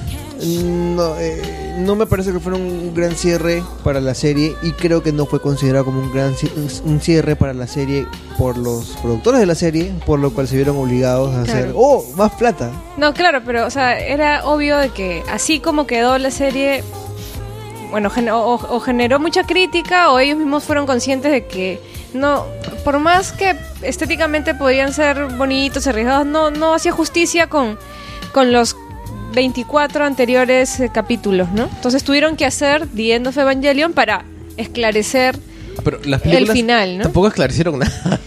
Bueno, End of Evangelion sí te da, Sí, sí, sí, sí, sí, te sí. da Sí, bastantes luces, O sea, sí son te un da poco más, bastantes más luces. aristo- aristotélicas, ¿no? O sea, Claro, más son- tradicionales, no la pastrulada de, de Pero por lo menos y es- eventos. Sí, sí. aterriza un poco más el, el final. ¿no? Igual hay pastrulada. Yo, lo- yo, a mí me parece que, eh, yo, o sea, yo lo quiero ver siempre, yo quiero ver End of Evangelion como que versiones alternas de esos capítulos. Es como que mirar de afuera lo que realmente sucedió, este, y de todas maneras retocar un poquito ese final. ¿no? O sea, se, se Porque dice en realidad la teoría de que el capítulo 25-26, todo el capítulo 25-26 transcurre en esos momentos en, eh, en que comienza la instrumentalización humana Que de las está- películas, está- que ajá. Shinji pues se fusiona con, con Rey, ¿no? el, el asunto es que el final sí es completamente distinto, pues, No. o sea, el resultado final, porque Shinji termina aceptando en, en una y en, en otro no. Claro, claro. Claro, es que tal vez eh, los, yo siempre he pensado que el que tanto The End of Evangelion como el 25-26 son dos finales alternos sobre distintas. eh, es como el libro, de- como los antiguos libros de multiaventura. Sí, hay un momento de, de- que- de- a- definitorio aunque- donde cambia la historia. Exacto, sí. Ahora, que es, que es cuando Shinji decide o, o- o no aceptar abrazar la, la complementación, la instrumentación. ahora eh, el- la película es mucho más sangrienta, es mucho más gore, es mucho más triste. Sí, sí. Es, es muy, muy triste, o sea, este... Y esa, esa imagen final de Shinji... Hablemos de la película entonces. Sí, Este, y esa imagen final de Shinji y, y Azuka solos... A la mierda. Han pasado Ya, 20 años. sí. Y aparte hemos metido más spoiler que la... sí, sí. Ya. Este, Este, vamos a hablar de, la, ¿Ya? de, de, de The End of Evangelion. Ok. Estábamos diciendo que 25 y 26 fueron, no fueron bien apreciados por nadie, excepto Por Catalina. Catalina. 20 años después. Ya. Entonces tuvieron que hacer esta Lo cual película. muestra que es un final hipster. Eh, Tuvieron que hacer. Y dijo, ¿qué paja ese final? Es como Lost. tuvieron que hacer, carajo, estas películas. Pues este. Primero hubo una que se llama Death. Eh, no, primero es Rebirth y después es Death, ¿no? No, no, no. eh, Que es un hay que hablar de de la las versiones definitivas porque salieron como 17 versiones. Sí, que sí, las, es una mierda. las estrenaron con uno, el DVD salió con otro, luego las reestrenaron con no sé qué. The Peter. Evangelion, dos películas. Ya, eh, que se continúan un- un- una a la otra. Eh, ¿Qué pasa? Es una, un retelling de estos dos capítulos, ya donde vemos eh, ya las los últimos momentos de, de Nerf.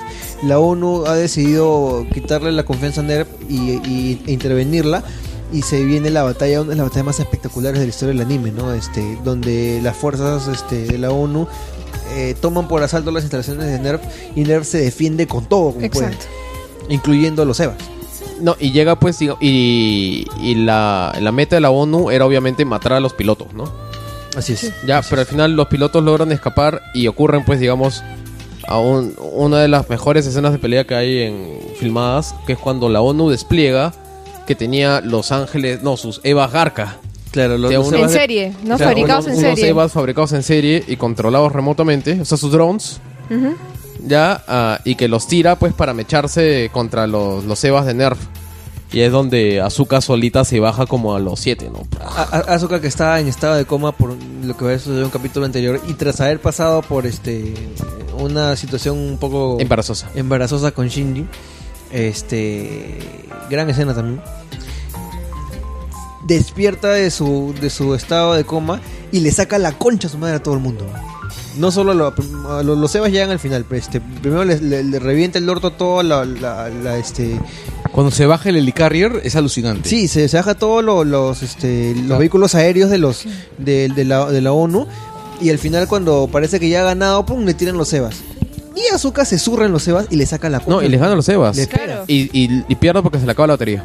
Exacto. Sí. No, y los Evas se regeneran y salen todos hechos mierda, pero igual le sacan. Y ahí viene pues otra escena. Ese- ese está- esa película está rellena Esa- de momentazos. Sí, esa película es genial. Está rellena de genial. momentazos y es cuando se empujan a- al al Eva, al Eva 2, pues. Se lo comen, lo- este, como cual, cual pájaro de, de este carroñero, se, se comen al Eva 2 y esa es la imagen que ve Shinji cuando sale por fin. Cuando Shinji sale, ahora sí, ya. Ahora vamos a mechar, ya. Después, vamos, de, que, Azuka, vamos después a de que Misato se lo chapa y toda la Ya, huevada. exactamente, esa, esa Sale ya escena puta también. contento, la hizo bien, carajo, puta, me, me, me he hecho una paja encima de Asuka y, y Misato me ha, me ha, Me ha chapado. Y me ha prometido que ¿Qué sí. vamos a hacer? eh, sí. sí.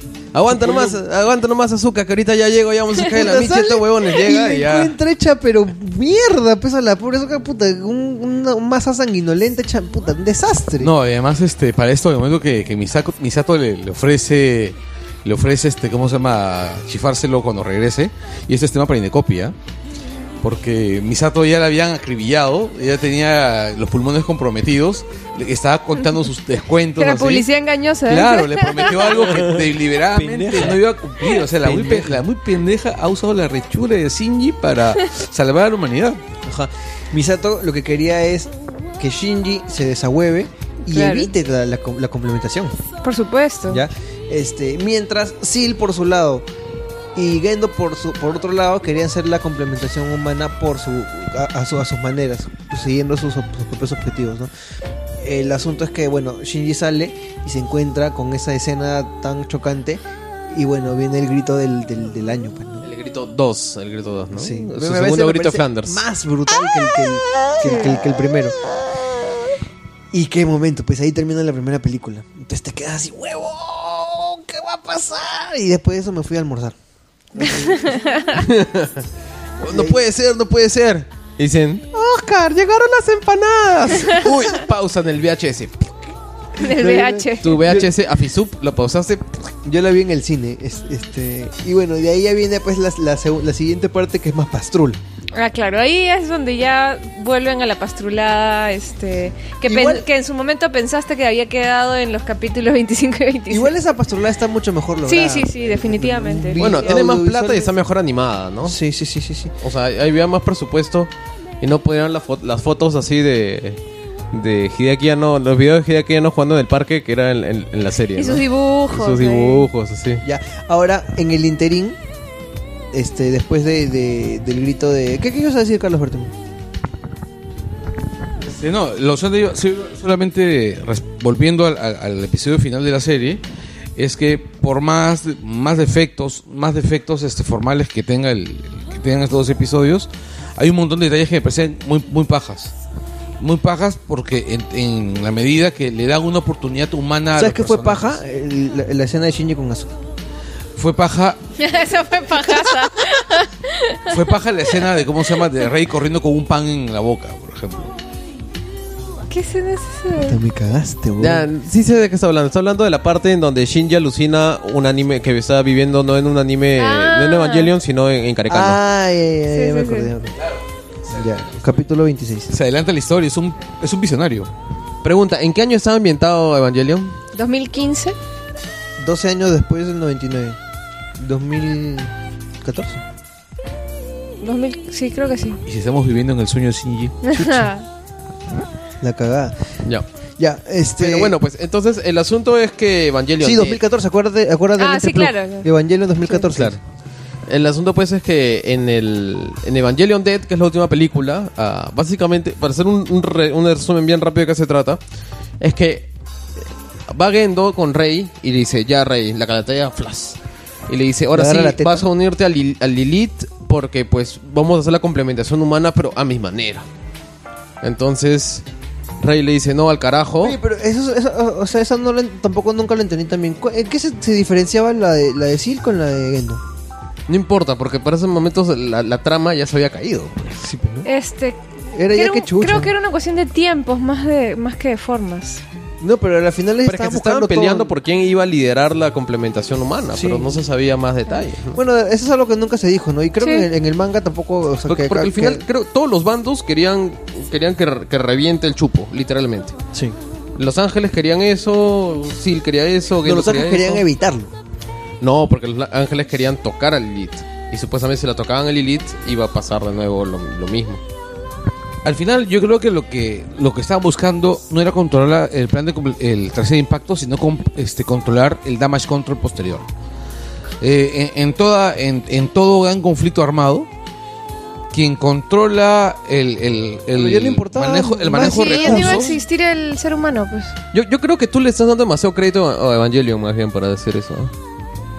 Porque yo conozco un manga, que, que ya un manga que, que justamente el autor vio Evangelion y dijo, pucha, Evangelion me parece que tiene muchos huecos y por partes hace agua. Entonces voy a hacer un manga que tiene, va a tener igual un montón de elementos, unas vainas así bien pastrulas también, y unas vainas también bien tiradas a tierra. Hizo Naruto. Hizo Naruto, no. Hizo One Piece. No, ya, y se, se llama. eh, se llama Eden, no, se llama Eden is, is an Endless World. Nunca lo han hecho anime, creo. Ya, es un manga excelente. Es un manga excelentísimo. Y dos volúmenes del manga transcurren en Lima, Perú en el futuro. Ya, Mierda. y es un ¿Come pata ceviche? que se ha ¿Come hecho su ceviche? investigación, ¿ah? Con su rebagliati, pero así dibujado. O sea, que ha mandado a sus aprendices a tomar fotos para referencias. Habla de situaciones, o sea, habla de las situaciones, las tensiones sociales que hay acá, más situaciones inventadas al- que, que se harían en el futuro por Ah, las ¿Qué i- paja? ¿Cómo es que ha se habido. llama? ¿Eden? Eden It's an Endless World. Es un mundo sin fin. Ya, ah, es un manga excelente, buena parte de la trama y, y creo que eh, para mí los mejores arcos están ambientados en Lima. Hay robots, hay cyborgs, hay robots. Gigante. Pero no son gigantes, ¿ya? Ah, y no quiero. y Ya no justamente ahí hay un rollo ah, que tiene que ver pues con un tema también medio pastrulo, de que tiene que ver pues no con de, de la humanidad y pero sí hacen un hincapié en que pues hay un bando como dice Carlos que está interesado en pero a mí me interesa qué es lo que va a pasar después o sea toda esta vaina al final que se están peleando pues por lo épico y el gran cambio yo quiero ser líder del nuevo mundo y todas estas cosas así pero qué va a pasar pues cuando casi todo se joda y qué va a pasar con la gente que queda después no y, y sí se hacen esas preguntas Claro, pero digamos de una manera En Evangelion no iba a quedar nadie, Claro, en ¿no? este caso ya no queda nada porque todo se iba a unificar. Bueno, en, en- en todo caso, pues lo podemos dejar en, en- en eso, ¿no? Porque en que cada bando quería hacerlo a su manera y iba a haber algún cambio sustancial en el, en el asunto. ¿No? Bueno, Revienta el chupo. Este. todos se mueren. eh, Rey le dice a Gendo. Te a la mierda, weón. Y, y ahí comienza pues la, este, la escena aquiresca de. Claro, Claro, su, su misión llegó hasta ahí, ¿no? En que le dicen, Ayanami, Tetsuo, Kaneda, Claro. Ayanami, Shinji, Rei. Hay, Claro. una, hay, hay una- hay una parte, me, me acuerdo que le grito cuando dice, "Rey", ¡pum! se va todo el carajo. Entonces ahí Rey comienza a, a- a- se encuentra con Shinji. Se fusiona con Lilith y, y- y crece a, tamaños gigantescos, ¿no? Como uno de esos es. globos este que, que usan en este En, En- el desfile de- en el desfile en Estados de Unidos, sí. Thanksgiving. Crecen conmensurablemente y se encuentra con Shinji y ahí comienza pues la, la, la- la instrumentalización humana. Lo cual nos lleva, y lo vamos a poner no al final, pero quiero mostrarles lo que para mí es la mejor canción jamás este, puesta en una escena de fin del mundo.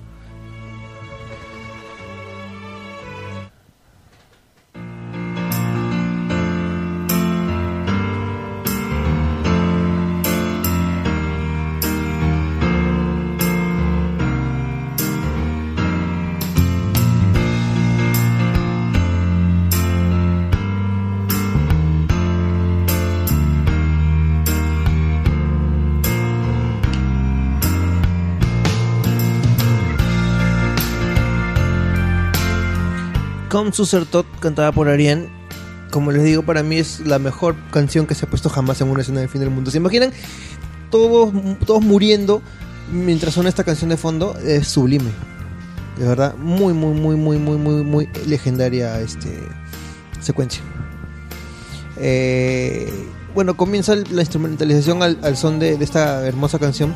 Eh, y los personajes comienzan a- a recibir su, su recompensa, entre comillas, ¿no? Eh, Básicamente es parecido a lo que le pasa a Shinji en el capítulo 26. Este, comienzan a, a- a vivir sus ideales, su- su- Sí. sus utopías. Entonces re- re- recordamos a, a Maya con Ritsuko, a este... Al otro analista eh, Con Misato. Misato. Este, oye, el otro, el, el- el pelucón, ¿qué, qué le tocó? Mierda. Una guitarra. Ya tocó. ni me acuerdo. Sí, tocó Guns N' Guns N' Roses reunido, ¿no? este, Tocó Axel Rose lleg- llegando puntual a un concierto. Axel Rose flaco y cantando bien de nuevo, una hueva así. Bueno, este y bueno, con esas con esos este con esos artificios nos, nos muestran que efectivamente se está comenzando a dar esta situación de la instrumentalización o complementación dependiendo de la traducción eh, y la humanidad se fusiona en un solo ente en el huevo de Lilith, ¿no? Que literalmente pues es una bola inmensa llena de almas este, que está en órbita sobre la Tierra. Y ahí comienza la verdadera batalla por el destino de la humanidad. Que es este la batalla interior de Shinji por este aceptar o no esa, esa realidad, ¿no? Que es una secuencia también notable, este. Todo un cuestionamiento, ¿no? Porque revisa casi toda su vida ahí, ¿no? Sí, de verdad mírenlo, es eh, el, rollo que, que- manda Rey es también bastante interesante. Eh, las escenas, la- las, las imágenes que, que se superponen, la animación, tantas, tantas imágenes potentes que se ven. Hay este incluso textos que salen en pantallas en, japonés que este que le dan una lectura distinta incluso a la, a secuencia que no lo- los que no saben japonés, los que no sabemos japonés no la vamos a apreciar tam- también igual. Se ven imágenes del mundo real. Este, hay un momento en que, en que se, también se superponen imágenes de una audiencia de cine como representando a las personas que están viendo la película. Se ven a las tres actrices de, de voz de los, de los niños, este, de, de tanto Rei como Asuka como Shinji, que son tres chicas, tres seiyuu muy conocidas, incluyendo a Megumi Hayashibara, que es- puede ser la seiyuu más importante de la historia del anime. Este, y es una, es un momento de verdad muy, muy, para mí muy, muy, muy definitivo en, en lo que es el, el cine de animación, ¿no? Pero, Pues- pero para mí, alucina que ese fue el momento donde yo creo que Hideki no se estaba burlando de sus fans. Que Hideki parece? no justo ya su crisis con los fans. Exacto, es, eso, eso es una, una, una parte bacán también porque es como que Hideki no le está diciendo, ya huevón, cálmate, ¿no? A, a- a la, a la gente. O sea, sí, también es una crítica que, que, que le hace Ano a, a- a- a es como decirles, ese es un dibujito animado. Exactamente, Sí. exactamente. Es un dibujito animado. Mira, voy a poner cualquier cosa y seguro te vas a, a- te vas, te vas a, Vas a or- flipar. vas a orgasmear con esto. Sí. Y la gente, pues, Es que, eh, y eso, y eso es maldito, weón. Eso es de puta madre, weón. Eso, eso, eso a, mí, así- a mí me encanta porque eso es una, una muestra más de, de tan- de los tantos niveles que tiene esta, esta puta serie de mierda, weón. A mí me encanta. Mira, es cierto, sí, siento que hay un, hay un montón de fanservice, pero también hay un montón de, ¿cómo se llama?, de fan mockery, ¿no? En el, en- en Sí. el- Definitivamente, definitivamente, definitivamente. Ahora, este. A mí lo que más, lo que más me, me- me vacila, ya tratando de, de seguir la linealidad de la historia, es que buena parte de The End of Evangelion ocurre porque Shinji quiere rey. Claro.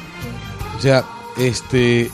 Shinji eh, tiene una búsqueda hacia Rey que no sé, hasta- no sé hasta qué punto es una búsqueda romántica o es una búsqueda, este, ¿cómo se llama?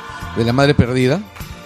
Pero cuando aparece, cuando aparece este, esta figura de Rey gigante con las alas extrañas en la espalda y este y Shinji se da cuenta que todo lo que él está buscando es a ella y, y rechaza el plan de in- de instrumentalización porque el plan de instrumentalización la dejaría no no no, no le permitiría encontrarla de nuevo. Es ahí cuando tú te das cuenta que al final al final la historia de Shinji o sea toda la historia de Evangelion es la historia de un mocoso queriendo ser aceptado y sin y es un mocoso que, que en realidad más allá de- querer ser aceptado no sabe lo que quiere Ahora, el tema con, con Rey es que, que en realidad uno de los puntos eh, que, que le da sentido a este final de Evangelion es que Shinji llega a apreciar a Rey, pero como Rey.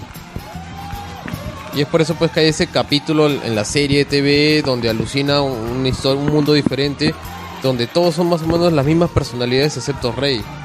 O sea, esa es la, la- la personalidad que Shinji cree que, que Rey puede tener.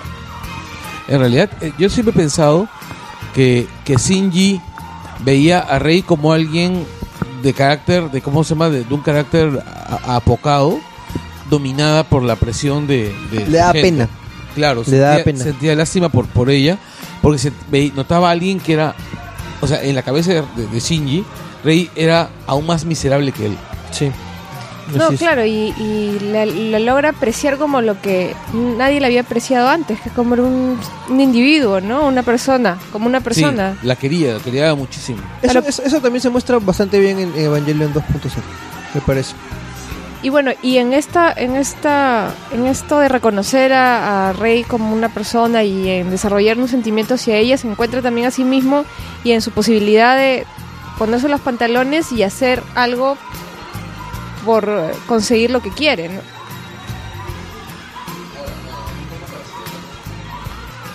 Te apagó tu micro. un poquito para, para acelerar. Como, hablemos del remake. El remake yo no lo he visto. Ah, ha ¿Ninguna? tenido- ¿Ninguna? Ninguno de los remakes yo lo he visto. Ha tenido sus, sus críticas positivas, sus críticas negativas, pero básicamente, ¿en qué se diferencia la serie? Ya, este... Rapidito, ¿no? Hay, hay tres, tres películas, ¿no? Las, Va, las- y esa yo sé de la cuarta. y, viene, y viene una o dos más. Una. Ya. La cuarta. Este, las dos primeras han tenido casi todas muy buenas críticas y la tercera es la que ha sido más golpeada. Yo Lo- no he visto la tercera. Ya, yo sí he visto la tercera, a mí me ha gustado. Lo que ocurre es esto, eh, que el- la tercera se aparta diametralmente de la historia, o sea, La segunda ya un poquito, ¿eh? ya, La pero primera sí es sí pero la, clavadita. la tercera se ve de viaje. Ya. La tercera se ve de viaje, se va tan gabandapi, o sí. O sea, Y, la- para esto, y para esto voy a poner La- una de las canciones de la, la, la- tercera arranca después del. Arranca unos cuantos años después de, de lo que. Del final de la segunda. años. Años. Mierda. O sea, ha ocurrido el tercer impacto. Claro. En, una escena maravillosa que también tiene una canción Sí, memorable como que es ha ocurrido el tercer impacto y este encuentran este Azuka, este ¿cómo se llama? Rescata el EVA 01. El EVA 01 de la luna, ¿Ah? de la luna. estaba orbitando la luna y Pero no me spoilees. rescatan a los jorobes. Te estoy diciendo lo que pasa antes de, la de los primeros 10 minutos. Ya. Así Y aparece Kaworu. Este sí, aparece Kaworu, pero ¿qué ocurre? Ocurre que han pasado una cantidad de años, han pasado como 10 o, o 14 años. Ya todos han envejecido menos Shinji que ha estado metido dentro del EVA. Han intentado sacar a, a Rey, pero no, no la han encontrado. O sea, no se sabe qué ha sido de Rey. Claro, porque la segunda termina en que dentro de la... De la cabina están Rey y. Sí, lo que pasa es que Shinji, este, con una fuerza de voluntad que nunca se ve en la serie, este, logra rescatar a Rey. Y su, y, y su motivación principal es como dice Carlos Berteman hace, este, en, la, en la anterior película, es estar con Rey, es rescatarla, es, sacarla de, de esa situación, lo cual no se ve en la, en la primera película, o sea, lo, lo cual no se ve en The End of Evangelion, que en realidad es sencillamente decirle no a esa realidad que le están proponiendo. Acá sí, es, efectivamente, es Rey, te voy a salvar porque puta madre, yo soy lo máximo. Claro, o sea, es este. el- O mediante el salvarte, por fin puedo ser lo máximo. bueno, y el rollo, el rollo con la película es que Shinji es reconocido universalmente como el culpable de todo lo que ha ocurrido. A la mierda. Y entonces Misato lo odia, este eh, Ritsuko también lo odia, el- la Tierra lo odia, el tipo eh, inicia una huida y esa este con Kaworu, se fuga con Kaworu. Y bueno, pues pasan N cosas más, ¿no? Este pasan N cosas más que tienen que ver con un Eva y con y con los dos así a los Rinku Kikuchi y, y ¿A lo cuchi cuchi? también. Eso que cuenta esta paja, van a arreglar Evangelion. Sí, le, le pusieron yo, yo cosas muy bien, después. este, y había tirado la toalla ya con las A mí, me, películas. a mí me gustó. Me Oye, sí que chévere, weón. no jodan, qué mierda que se- se quejó, lo, le, Tom Bombadilesco. Este, no, es que se debe haber quejado son los que se quejan de que no es clásico. Pues. Váyanse a la mierda. Son, no, son, son los que se quejan de que por qué hacemos un Langoy sobre Evangelion y no de otro anime retro. ¿Cómo, y cómo no va a ser este. Astro Boy, weón? Oh, esto es la puta madre. Sí, vamos a hacer a Osamu Tezuka, aunque es demasiado grande, weón, pero No, suerte, mira, suerte cogemos Astro Boy y Jet Marte. No, y Black Jack. Black Jack, weón. No. Fénix, weón. Puta madre. Vámonos A- todos a- a la apuren, apuren, que ya van a ser casi las 12. Puta, sí. Sí. Y son como 10 horas de Langoy. que- ¡A la mierda! Es tardazo. Ya, Ya. escuchen. Este... Bueno, algunas palabras finales que uno quiera decir respecto a Evangelion. Ya, yo no sé, yo me pongo fanboy, weón. De verdad me parece que es este. Ahorita que me estoy acordando de la, de la serie de mierda, ¿qué tal serie, weón? Ya, voy a ir a mi casa y la voy a ver. Ya, lo que pasa es que Eva- Evangelion a, a mí me tuvo dos marcas principales, que fue cuando la, la, la vi por primera vez, en realidad me pareció pues espectacular, alucinante y todo lo demás. Ah, pero digamos con el tiempo me fue decepcionando, ¿no? Ahora yo la veo y, y me parece, digamos, sobrevalorada. O sea, para ti sí ha envejecido mal. Para mí sí envejeció mal. Ya. Y cuando he intentado ver algunas partes, o sea, yo, yo ya le veo las costuras, como decirlo así. Y por ejemplo, siento que hay cosas que ha hecho Evangelion que otras, que otras series han hecho mejor. O, o ciertas pretensiones temáticas o simbólicas ya me parecen excesivas. Ah, por ejemplo, Wolf's Rain, que es un anime que hicieron los mismos de, de Cowboy Bebop.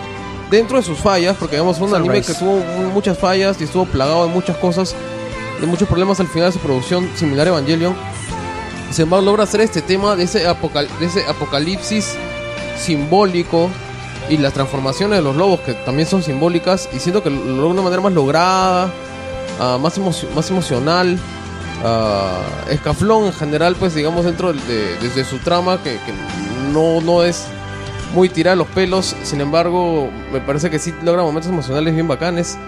Ah, y lo que yo creo, pues el, el segundo momento que me dejó Evangelion, o sea, o sea, me dejó muchos recuerdos muy bonitos de cuando yo la vi, porque digamos, visualmente es una serie espectacular. O sea, es una obra maestra en términos de, de lo que es edición, dirección. O sea, Hideaki Anno es una bestia. Y de hecho, pues, esa serie es tan grande que lo quemó. O sea, Hideaki Anno después ya no podía hacer absolutamente nada más. Creo que hizo algo de Furikuri. No, algo de Karekano. Y Creo de- que no, también es maravilloso. y de ahí, y de ahí ya explotó su mente de Hideaki Anno porque, porque de ahí solo hecho del gato en, en Furikuri porque ya fue, excesivo. Audiovisualmente es una joya. Ah, y, pues, sin embargo, pues creo que, que, que marcó a, así como a mí a muchos, e inclusive en Occidente, ya, y, y es digamos antecesor de cosas que estamos viviendo ahorita que pueden ser de Lost, ah, Battlestar Galactica, y, y, y- y Lost, en lo personal yo lo odié. Y Battlestar Galactica yo la amé la serie, ¿no? Yo, ah, me encantó Battlestar Galactica. Y, y- a pesar de que ambos tienen, digamos, este, es tocar este tema de los simbolismos y las cosas que juegan. Y Battlestar Galactica tiene un final completamente Evangelion, pues, ¿no? Claro, mira, Que es soluciones completamente simbólicas, metafísicas, a, a- a tramas larguísimas. ¿no? Est- Estoy de acuerdo contigo en casi todo. O sea, sobre todo en la parte de que detesta, en que detestas los. A mí los me parece una de las cosas más sobrevaloradas. O sea, injustamente sobrevaloradas. Porque es, es una mierda. Claro, Lost está muy mal hecho. O sea, es, los es, es- en realidad es, es una, una caca. Una caca un- una- es- yo recuerdo haber visto. Yo recuerdo haber visto Lost y haberme preguntado. O sea, conozco un montón de, de- Tengo un montón de amigos que son sumamente fans de Lost. He visto tres, son- cuatro capítulos y son y, no- y- y- y son- y es no, lo que voy es- malo. Yo tengo amigos que son sumamente inteligentes, personas inteligentes, fans de Lost, y yo les pregunto, ¿qué mierda les ha pasado a estos muchachos? O sea, Es que claro, es que tal vez si, si Lost hubiera sido mi primer encuentro contra un, todo un amplio mundo de simbolismo que Lost ofrece porque le mete pues novelas de Alejo Carpentier y tal y tal, tal vez hubiera habido cierta infatuación con Lost. Y sin embargo, pues tal vez yo creo que Evangelion en parte me inoculó, ¿no? O sea, ya me presentó Lo pues inoculó. una serie de cosas de, recuerden eso. In- inocular, inocular, Gaboro me inoculó, no. Inocular pues vacunar, no tampoco. Lo vacunaron. Pucha. Bueno, Ya me, me, me Esto- cubrió, me- es- me- estoy, estoy, sí, cállate. Mejor ya no Por favor. O sea, estoy de acuerdo contigo en que Evangelion ha envejecido mal, pero yo creo que no ha enveje- envejecido mal de manera, de manera consistente. Es decir, hay muchos episodios de Evangelion, por ejemplo, que aún hoy son, son totalmente válidos y son incluso perfectos. Por ejemplo, Los Ángeles de la Música. sí, Por de ej- acuerdo. Ya, eh, el primer episodio de Evangelion, que también es reactuado eh, de una manera estupenda en la primera de las nuevas películas. Y el, El- episodio Berserk el episodio Berserk. También el episodio donde. El episodio del ángel. Del ángel. Del, el episodio donde los, hacen, donde los hacen actuar a todos al mismo tiempo. Donde. Ya. Y, y a mí los dos episodios finales de la serie de TV sí me gustaron un montón y hasta ahorita. A mí me sea, gustan. Yo lo considero uh, audiovisualmente muy, muy, muy, muy bien logrados. Ahora- Inclusive, inclusive pues, por momentos me parece que tienen más cosas que las mismas películas del final de Evangelio. No, yo, mira, a mí, por el tema audiovisual, que no es tanto mi. No es tanto. tanto o sea, Claro, sí, sí, sí. sí. O sea, no soy audiovisual, tú sí. Pero por el rollo narrativo, por ejemplo, me parece que la historia soporta. No, sí, Ah, aguanta. La historia soporta hasta hoy. Ahora, ¿dónde es, donde la historia, dónde es, que la historia ha envejecido? Que Evangelion significó un impulso tan grande hacia el género. Que después se han hecho otras cosas. demasiados Exacto. clones. No, que no son demasiados clones, sino que también hay personas, hay historias que han crecido a partir del nivel que, que deja Evangelion y lo dejan viejo. Es como, Hace unos días yo estaba viendo este Yamato, unos episodios viejos de Yamato. Ya, yo guardo un, enorme cariño por Yamato, al igual que guardo un enorme cariño por toda la obra de Matsumoto. Soy hiper fan de Matsumoto. Y este, de hecho, es lo que me, lo que me llevó al anime cuando yo tenía 6, 7 años. El... Pero eh, Yamato ahorita es, es terrible. O sea, tú lo miras y lo, y lo comparas con Macros, lo comparas con, con Gundam, lo comparas incluso con Voltron. Es que es, es que es lo que se llama, ah, ya no forma parte del anime, por decirlo de una manera, sino de la historia del anime. Exacto. Exacto. Eh, ya no es ya no es competitivo. Es como cuando tú ves fútbol y ves este y ves correr pues no sé, pues a, A- a a Omar. Sibor y este a- Maradona, Maradona. No, no, ni siquiera Maradona, hablando- estoy hablando de, de gente más, más vieja, ¿no? O sea, Pelé, toda esa gente, los ves o peruanos, ¿no? Ves, ves a, a la selección de México 70 que jugaban clavados a la cancha y tú, tú te preguntas, "Uh, o sea, ¿es posible que alguien se haya emocionado con esta vaina? O sea, esto es totalmente estático. Como fulbito de mano. Exacto. Es Ent- que, claro. Es que, digamos, es construir algo en los hombros de gigantes y Evangelion fue un gigante. Sí. O sea, Es- eso es, innegable. Y, y estas mismas cosas que yo menciono, que considero, pues, que, que ciertas cosas son más logradas, o este me gustó más, o este manga que te digo, pues, justamente sale porque el pata vio Evangelion. O sea, su Así es. influencia y el hito que ha dejado en el mundo del anime y en el mundo, digamos, de la narración eh, a nivel mundial es, es innegable. Si- siguiendo con la analogía deportiva, yo creo que puede ser considerado más o menos como que este Los mayares mágicos. la- la- los atletas, lo- lo- los este, velocistas cada vez corren más rápido. Entonces el el- la medalla de oro de, de hace 15 años no le, no, no le va a ganar a la medalla de oro de. Bolt. Claro, no lo puedes mirar, este...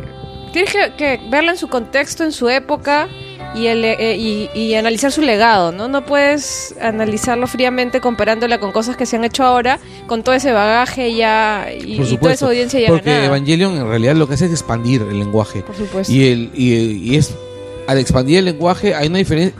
Al crear un lenguaje, definitivamente tu esfuerzo es, es la creación, ¿no? No el, el perfeccionamiento de la técnica, ¿no?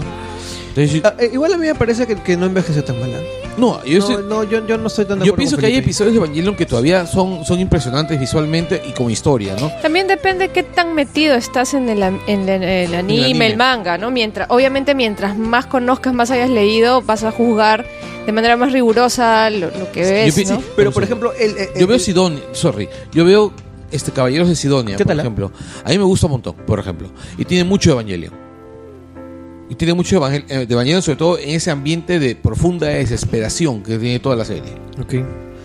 ¿Ya? Y de desesperanza y, y de cómo. Y, me- y si- y si tuerces un poco, o sea, si estiras un poco, ¿cómo se llama el criterio?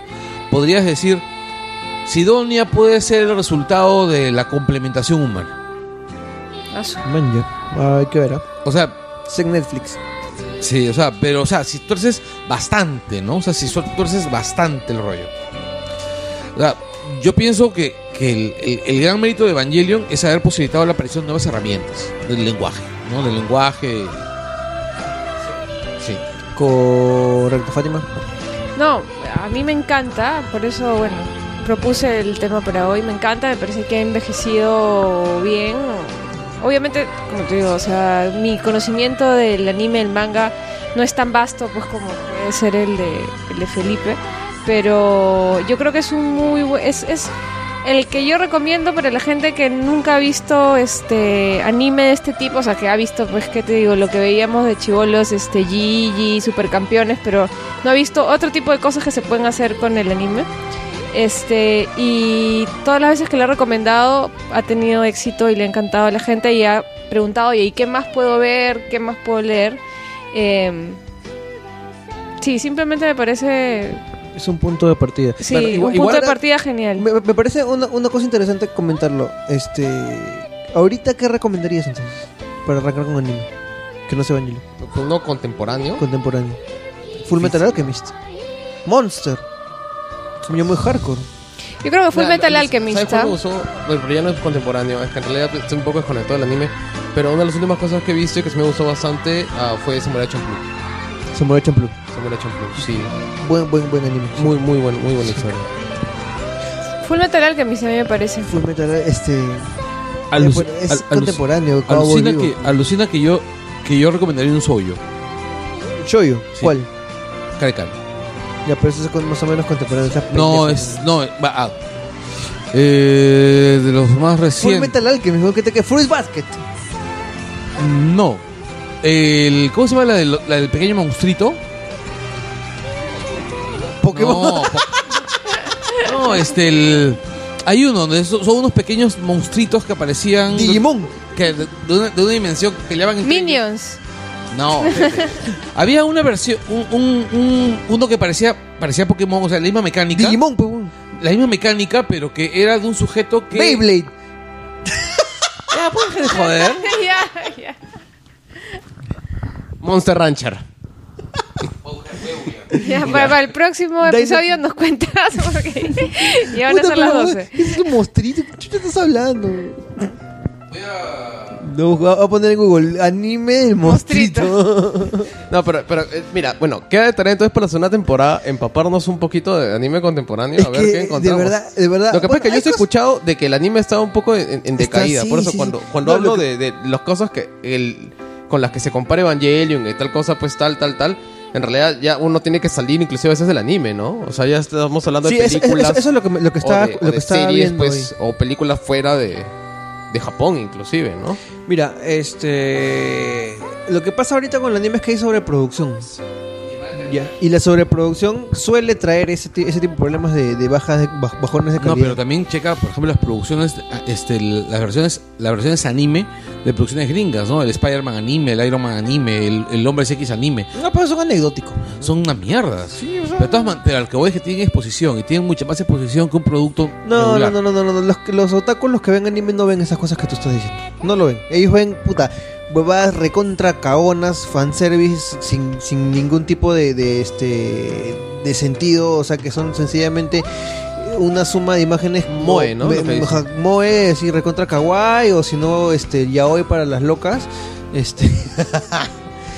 Pero ya ultra barato, este, no, no, no hay mayor cosa, no, hay cosas. O sea, lo que Yo sé, gen- manga hay gente y que recomienda lo, lo han adaptado, ¿no? Sí, ah, pero sí eh, conozco gente que reco- aún recomienda an- animes que están ahí medios. No sé, Kill la. Kill me dicen que es bueno. Seguro Un- hay que, hay que, hay que escarbar mucho Gurren más. Lagan. Dicen que Gurren Lagann es Gurren bueno. Lagan, pues eso es de puta madre. man. Dicen que dicen que Attack on Titan, Attack on Titan. dicen que Attack on Titan, pero yo no lo he visto. O sea, yo leí el manga que ¿Qué me tal? parece que me parece bien hecho el manga. Pero tiene, sufre, sufre de los problemas en que lo que pasa es que ahorita hay muchos animes que en realidad son adaptaciones de novelas cortas, novelas ligeras. Entonces ah, es adaptación de la adaptación de la adaptación. Entonces no he visto el anime, he leído el manga, es bueno. ah, pero por su por- lo que me gustaba pues, de- era de- del manga de, de Attack on Titan era ciertos valores gráficos, ¿no? Que tenía un trazo bien duro, una textura así como que medio de descascarada, con casi carboncillo, Sí. con muchas líneas, y yo no sé qué tanto eso se adapta al anime. Por los pocos styles que he visto, sí lo adaptan bien. O sea, sí te logran crear estos personajes que se medio toscos, Sí. de trazo tosco. Gantz. Gantz no me gustó. No me gustó. ¿Lo viste? Lo, lo, lo- Bueno, el, el, Vi- el anime es menor, ¿no? Pero has Claro. leído el manga. Yo sí me leí, leí el manga. 10 ah, años de manga. le- le- leí el manga y el manga sí me gustó bastante. Hasta que llegó un punto en que yo creo que ya me comprometí demasiado emocionalmente con el manga de Gantz y lo tuve que dejar. Porque yo dije, pasó una misión ya y no se murió el viejo. Había un viejo que estaba desde no sé qué número del manga ya y dije, yo no puedo seguir leyendo más porque si se muere el viejo me muero. yo.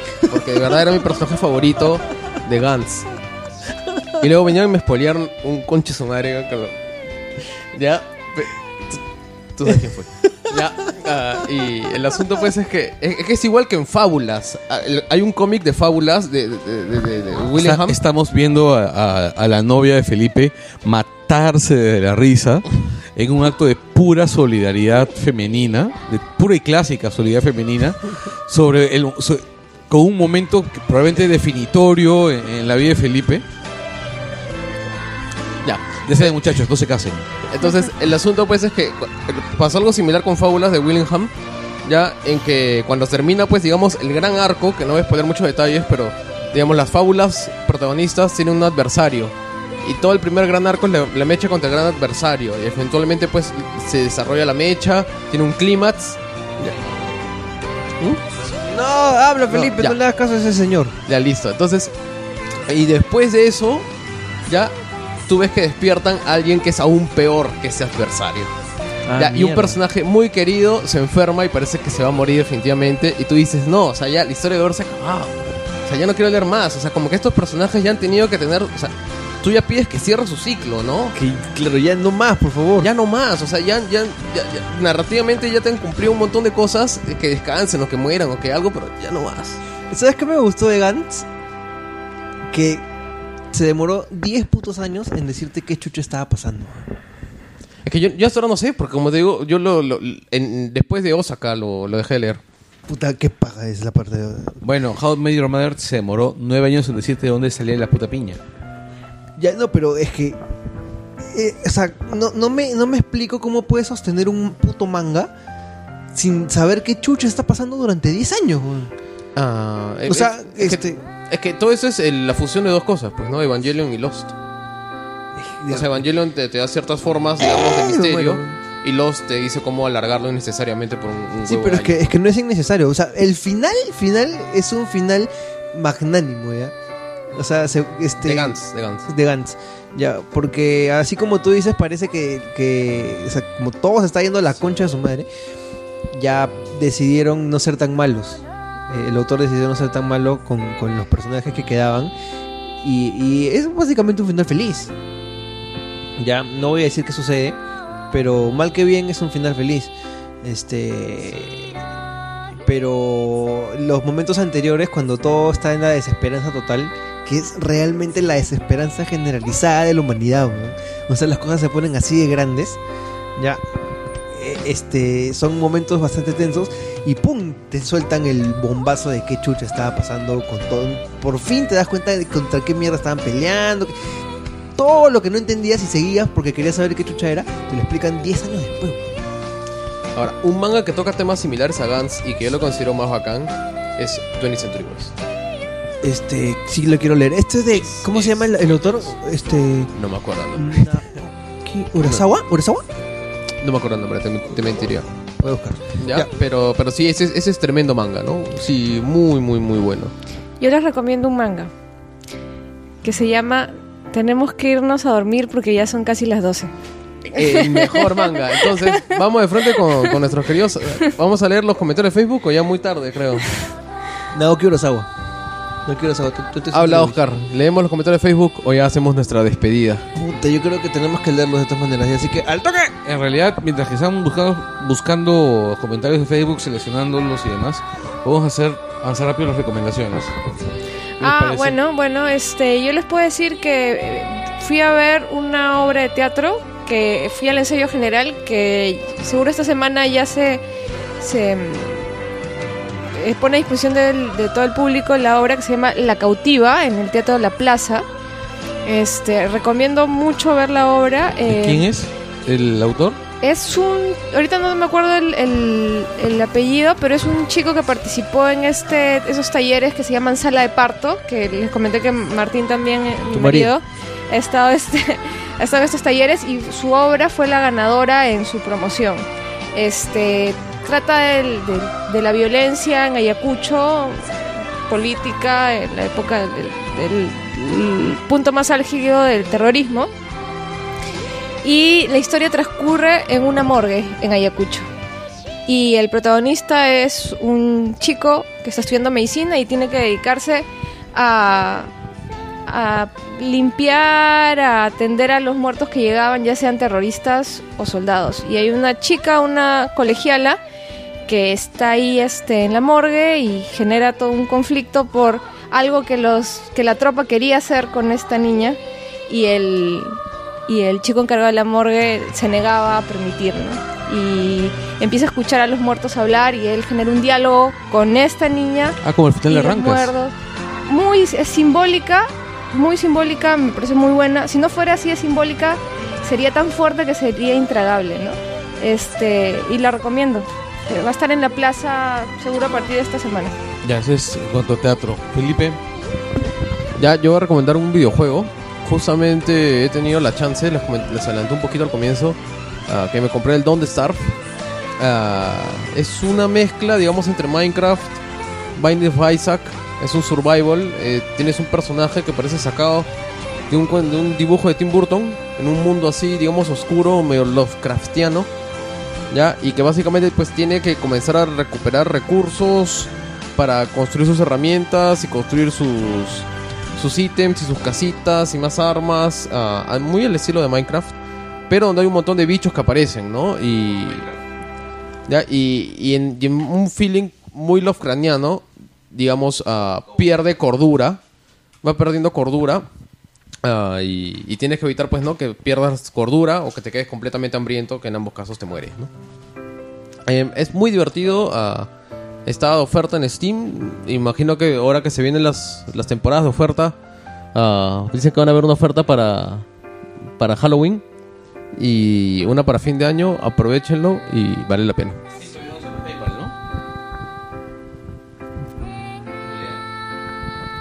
¿Por qué no hablan al micro, carajo? Bueno, yo este, iba a recomendar un juego que es justamente el que hablé hace un rato, que es el Katawa Shoujo. Este lo llegó a mis manos casi por accidente. Lo leí en un foro, decidí probarlo. Eh, es un juego bastante simple, es un juego de diálogos que cuenta la historia de un, de un muchacho que sufre un infarto y es enviado a una escuela para, para niños con problemas, adolescentes con problemas.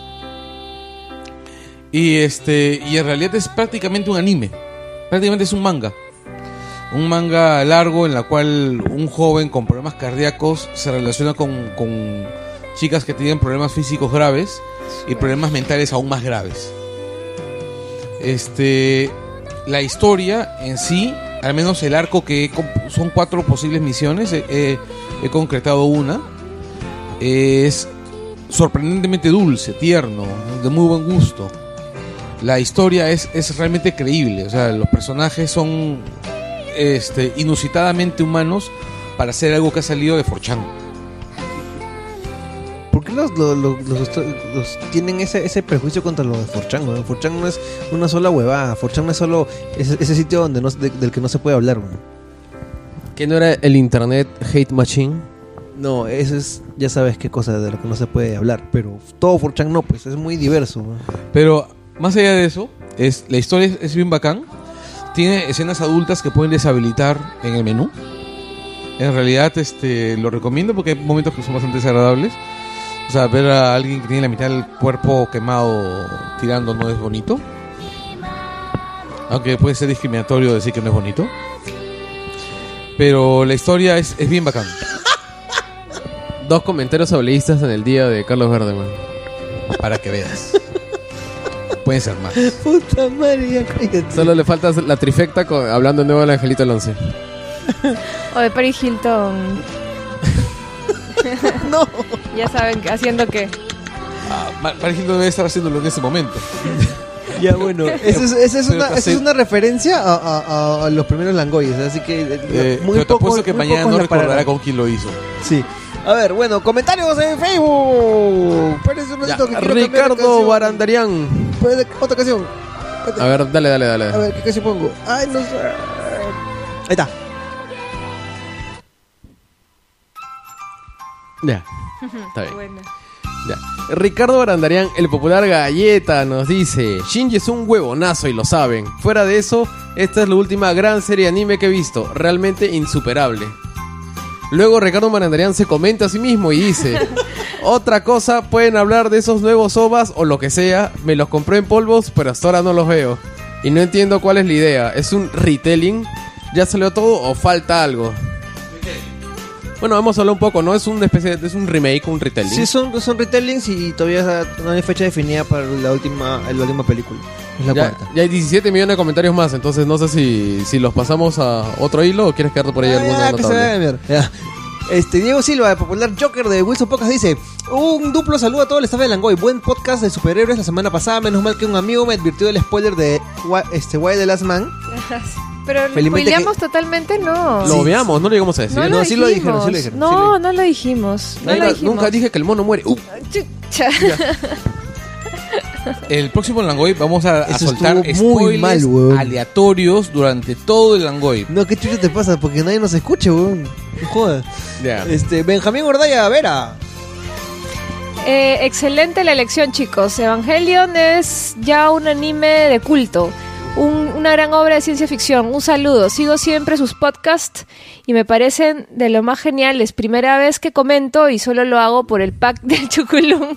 No era un pack, era un, chuculum. Oye, ¿y cuál es la diferencia? No pueden ir al kiosco a comprarse un chuculum. Le da roche, seguro. Pues no sé. Pendejo supremo de Fátima, ¿no? Que tal vez todos son menores de edad y le No, no, un porque los que yo tengo no los van a encontrar ya en kioscos. Porque son vintage. Encon- encontrarán Son los posteriores y que son el nuevo chuculum. Ni siquiera que es es el inferior en chuculum, que calidad, es inferior parece, en ¿no? calidad, exactamente.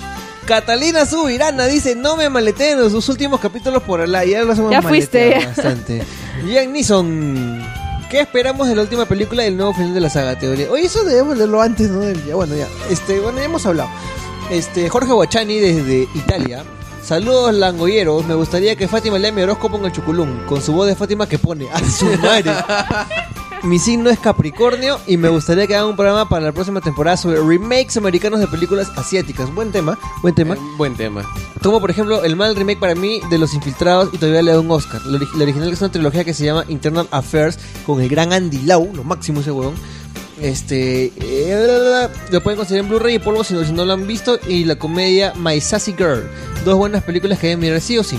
My Sassy Girl, eh, ¿cuál es, cuál es el remake? No lo sé. Ni Este, idea. Bueno, eh, nos enterraremos en el Internet Movie Database. Si me gano está o no el todo. pack del Chuculum, me lo podrían enviar por PDF a mi mail. Mira, Jorge, primero, ahora ya no hay tiempo para para este leer el horóscopo del chuculum, pero te prometo con eso, uy no, Mi- lo que he leído no no puede ser. Mira, En fin, alguien acaba de decirle a Soto por el chat del Facebook Ay, que eres el- que es la única persona con la con sensibilidad. esa sensibilidad, su- con, esa, sensibilidad. No, para- no, no, y lo mejor de todo es que pone para hacer un post de esto. Ay, por Dios. Puta madre, ojalá que estés escuchando el, el podcast Marcos y Fuentes. Dos adolescentes han inventado el más poderoso videojuego del año. Probablemente sea zapatitos, este, almacén de zapatos. ya, cállate. Bueno, le decía a Jorge que ahora no voy a poder leer su horóscopo, pero le prometo que el próximo, eh, el próximo episodio de Langoy le voy a leer el horóscopo y además me comprometo a mandarle en PDF em, por lo menos unas cuantas portadas del chuculum. Listo. A Walter, Walter. Calderón dice, pueden conseguir un psicólogo que sea fanático de Evangelion, de preferencia quemado mal, para que hable de las referencias freudianas que tiene. Postdata, un chuculum con rey no me vendría mal. bueno, creo que el que necesita buscar un psicólogo es él. Mondragón Sánchez César Eduardo dice, hable sobre la música y el final del manga que también es otra sacada de vuelta. Oye, de verdad, el final del manga ha sido hace poquito y, están sacando un episodio especial que va a venir solo con el con el este compilatorio. Este, vamos a ver. Geraldine Morán Rodríguez dice, "Chévere, los escucharé aunque no soporte esa canción brasileña, realmente la detesto. Supongo que es de ese lado, que le gusta a todo el mundo menos a ella." Este, para escuchar las dos interesantes y las huevadas que a veces hablan. ¿Por qué agarras micro si no vas a hablar, weón? Eh, Juan Francisco Rivas Montoya. Esa serie la vi en pantalla gigante, como debe ser. Gracias, Club Sugoi. Justamente hemos hablado de, de Iván Antesana hace un rato. Simplemente espectacular la serie. Comenten sobre los traumas psicológicos de que cada uno de los personajes tenía. Yala, yala. Percy Pintado dice, debería mencionar algo sobre los mangas de Neon Genesis Evangelion como Retake of MGOS. Nola. Eh, saludos. Y Lalo Vilches dice, excelente. Kevin Salas Chávez dice, hable sobre el autor. Leí por ahí que se quedó suicidar, está medio quemado el tío. Lo que pasa es que su, fa- este, unos familiares muy cercanos murieron durante, du- an- antes de, de, de ser Evangelion, me Y parece. se ¿no? habla mucho de la depresión crónica que Depresión sufre, ¿no? Y, y un, lo que se llama un burnout, ¿no? Cuando, cuando te quemas de tanta chamba también, ¿no? Ok. Aparte, pues la, la presión allá en Japón, pues Sí. bastante más intensa que, que por ese lado del charco. Para la próxima, algo más retro. Carajo, eso, eso sí no me gusta. 20 años tiene el- el- el- la puta serie, no jodan, esto ya es retro ya. Para la próxima, vamos a sacar una sobre el príncipe del espacio. ¿ya? La princesa caballero. sobre fantasmagórico y sobre el mm, Ya. Jorge Sánchez, mándele saludos a mi flaca Lisbeth Ocampo que siempre me pregunta por qué escucho esta banda de pastrulos. Ja, ja, ja, ja, ja. Yo Lo, quiero... que, lo que no sabes es que en realidad Jorge ha aprovechado y ha coordinado con nosotros para pedirle que por favor le entregue. No, no, no, no. Era una bromita, era una bromita. No, era una broma nomás. Ya. Edsar Brandes dice, quiero mi chuculún con edición de tapa gruesa. Se nota que te gusta la gruesa. Se nota, se nota. En realidad quiere todos los chuculudes del año enroscaditos. Renzo Carrasco Robles dice, genial, Con mi liga. madre me prohibió verlo por Panamericana por ser muy violenta cuando tenía 8 años.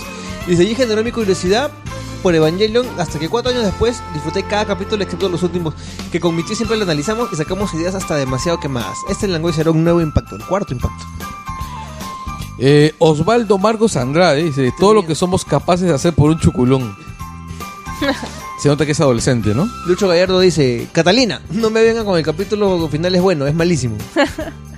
Ya. am, Ay, ay, ay, ay. por ahí estábamos con. Osvaldo. A ver, no. Víctor Lau. Víctor Lau dice: Oye, Cholo from Hell. O sea, acá nuestro querido Oscar Soto. Ah, él es el, el amigo que, que les, que les contaba de, de- de Brasil, con el que Ah, siempre juego. Ah, con ya. el que siempre juego este, que es Toker, con él siempre Soy- juego Destiny y, y nos escuchan en Langoy. Y por qué nosotros se entera de cosas de, de- de Perú. Soy Mango Light. Gracias por los saludos en el último Langoy. Bueno, no fui yo el que envió el mensaje. Por lo visto, ya somos dos Langoyers en Río. Uh. Man, ya, qué chévere. Daniel Castañeda Morales dice, por favor, si gano, quiero que mi chuculum me lo entregue Fati personalmente autografiado. autografiado. Con, con marca de besito No te preocupes. Carlos Berteman, que felizmente no soy pariente de ese que roba pero hace obra. Tampoco eres pariente de ese Ah, que te lleva pues. que te lleva al, al bosque, ¿no? Que por cierto, hoy día vi una foto de él, está cada día más calvo. Ren Robles, hay un sorteo para un chuculum. Qué bueno. Lalo Vilches, teorías de la 4.0, ya hablamos. Ya, a ver, Rogelio Estrella, pues inviten a Federico Salazar, un gran fan de Evangelion. Recuerdo que lo fuimos a entrevistar por un número de la revista Suboy Perú. Y quiero mandar un saludo para mí, yo del futuro, que seguramente me estará reclamando haber usado tanto tiempo en leer todos los comentarios de este post en vez de trabajar. Así y de es. hecho, que siga el eroticoro... ¿verdad? Erotico... horóscopo poco. del chuculún en la voz de Fátima es un mate de risa. Me Ha, hace ha gustado, ha gustado, ¿ah? Sí, sí, sí, horroróscopo queda, de creo, ¿eh? Sofocleto. Queda, queda. Martín, Marvin, Marvin, Marvin, que es mi, mi gran amigo Martín Canales, dice saludos para todos los que se hace- hacían pajas mentales como Shinji. La de Shinji no fue tan mental, ¿no? Sí. Un gran saludo para, para mi amigo Martín, que este, hace tiempo que, que- que no lo veo y de verdad este, siempre hemos compartido bastantes este, aficiones, desde los juegos de rol hasta, hasta la animación japonesa, ¿no? Este, Peter Valerian dice Evangelio de Locomotion, ¿qué tal feeling y nostalgia? Si gano mi chuculón será autografiado por Fátima, ¿no? Se recogerá en las oficinas de Langoy, en la Beneficencia Lima. En- ahí tenemos nuestras oficinas en, en Malambito. se, se va, se va a recoger en el Hobby Es Market. este, en realidad es en Girón Los Cardúmenes, 577, altura de la cuadra 58 de la Avenida Brasil. En Dogma Central se va, se va a Eric Canesa aceleremos, no- aceleremos, no- no- chicos. nos pone un video de ¿Cuán- ¿Cuántos comments, ah? Sí, montón. Por eso les comments. decía que genial. Eric Canesa nos ha puesto el video del, del episodio 26. Marco Vázquez dice, esta serie me destrozó el cerebro. Fue toda una revolución del anime para su época. Aunque su final me pareció un pajazo cósmico. En, en la película también. Hubo más de un pajazo cósmico. Mereció un final inclusive mejor que el de las películas, que hay más pajazos. Esperemos que la nueva versión selle con broche de oro toda la saga.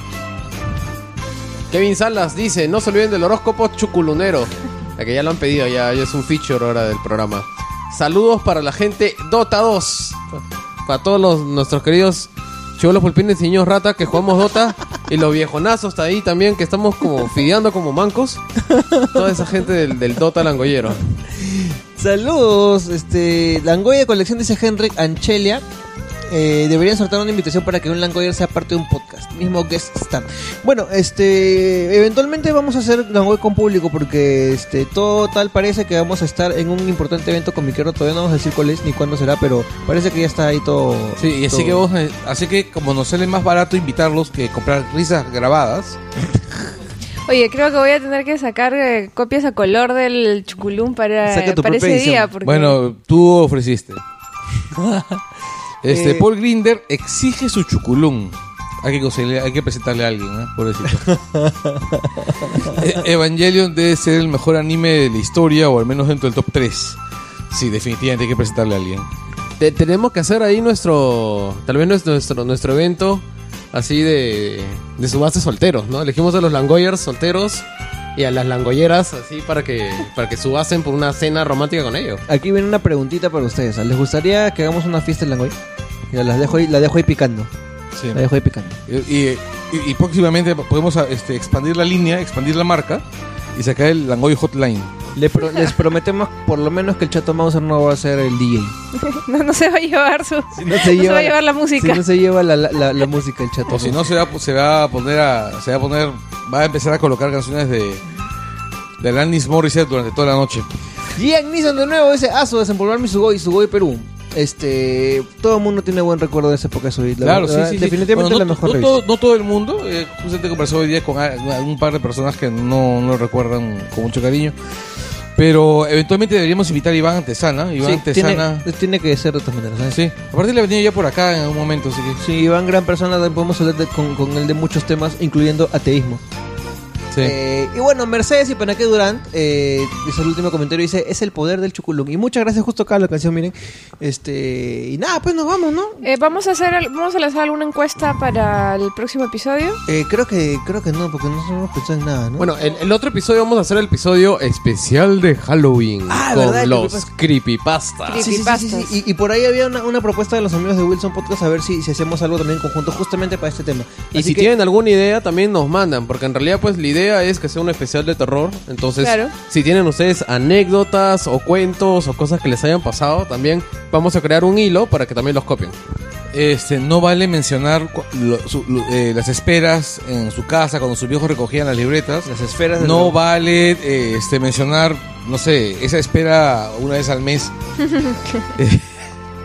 Para cuando ya han abandonado la, adolescencia. Señoras y señores, Hablamos de este terror Langoy real. se ha pasado de las 3 horas. Miércoles. Ya, así que los que se Y lo han sí, aguantado- Y hoy día no vinimos puede ser. con la idea de Y hacerlo hoy hemos, co- así de hora y hemos media. comenzado temprano. Estuvimos acá, yo estuve acá a siete y media y ya estaban todos. Sí, sí, sí, hemos comenzado temprano como nunca. Y mira, si, hubiese, si no hubiese como comenzado temprano, estaríamos ya bien tarde. Bueno, puta, ¿qué tal huevada que he dicho?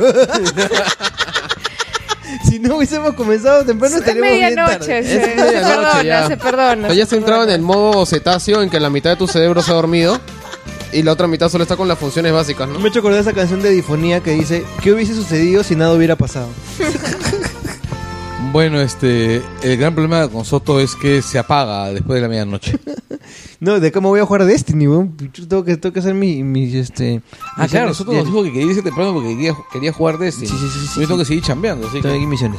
Bueno, váyanse. este, muchas, muchas, muchas, muchas gracias por, por haber escuchado este Langoy. Saludos a los amigos de siempre, a Marcos y Fuentes, el otro Marita, A Inventarte, a Galleta, a Charlie Parra, Mac Vicious. a Chato Mauser. Chato Mauser, este... Síganos en el Twitter, en, el- arroba eh, el arroba guion abajo Langoy, Facebook slash el Langoy y langoy.utero.pe. Suscríbanse. Además, eh, bueno, ya saben cómo suscribirse al canal de RCS, RSS de Langoy. Eh, pueden entrar también a nuestro canal en iBox. ¿Y no se olviden de entrar a nuestro Twitter. Por favor, no tenemos que no, que Ya lo que acabo de decir, siga. Ya, weón. ya elegimos, ya. Ah, cierto. Bueno chicos, nos vemos y hasta la próxima semana y otro Langoy. Y los dejo con la fucking canción de Evangelion, de, Ian Evangelion, Come Tot de Arián. Muchas gracias por seguirnos. Chao. Chau, chau. Chau.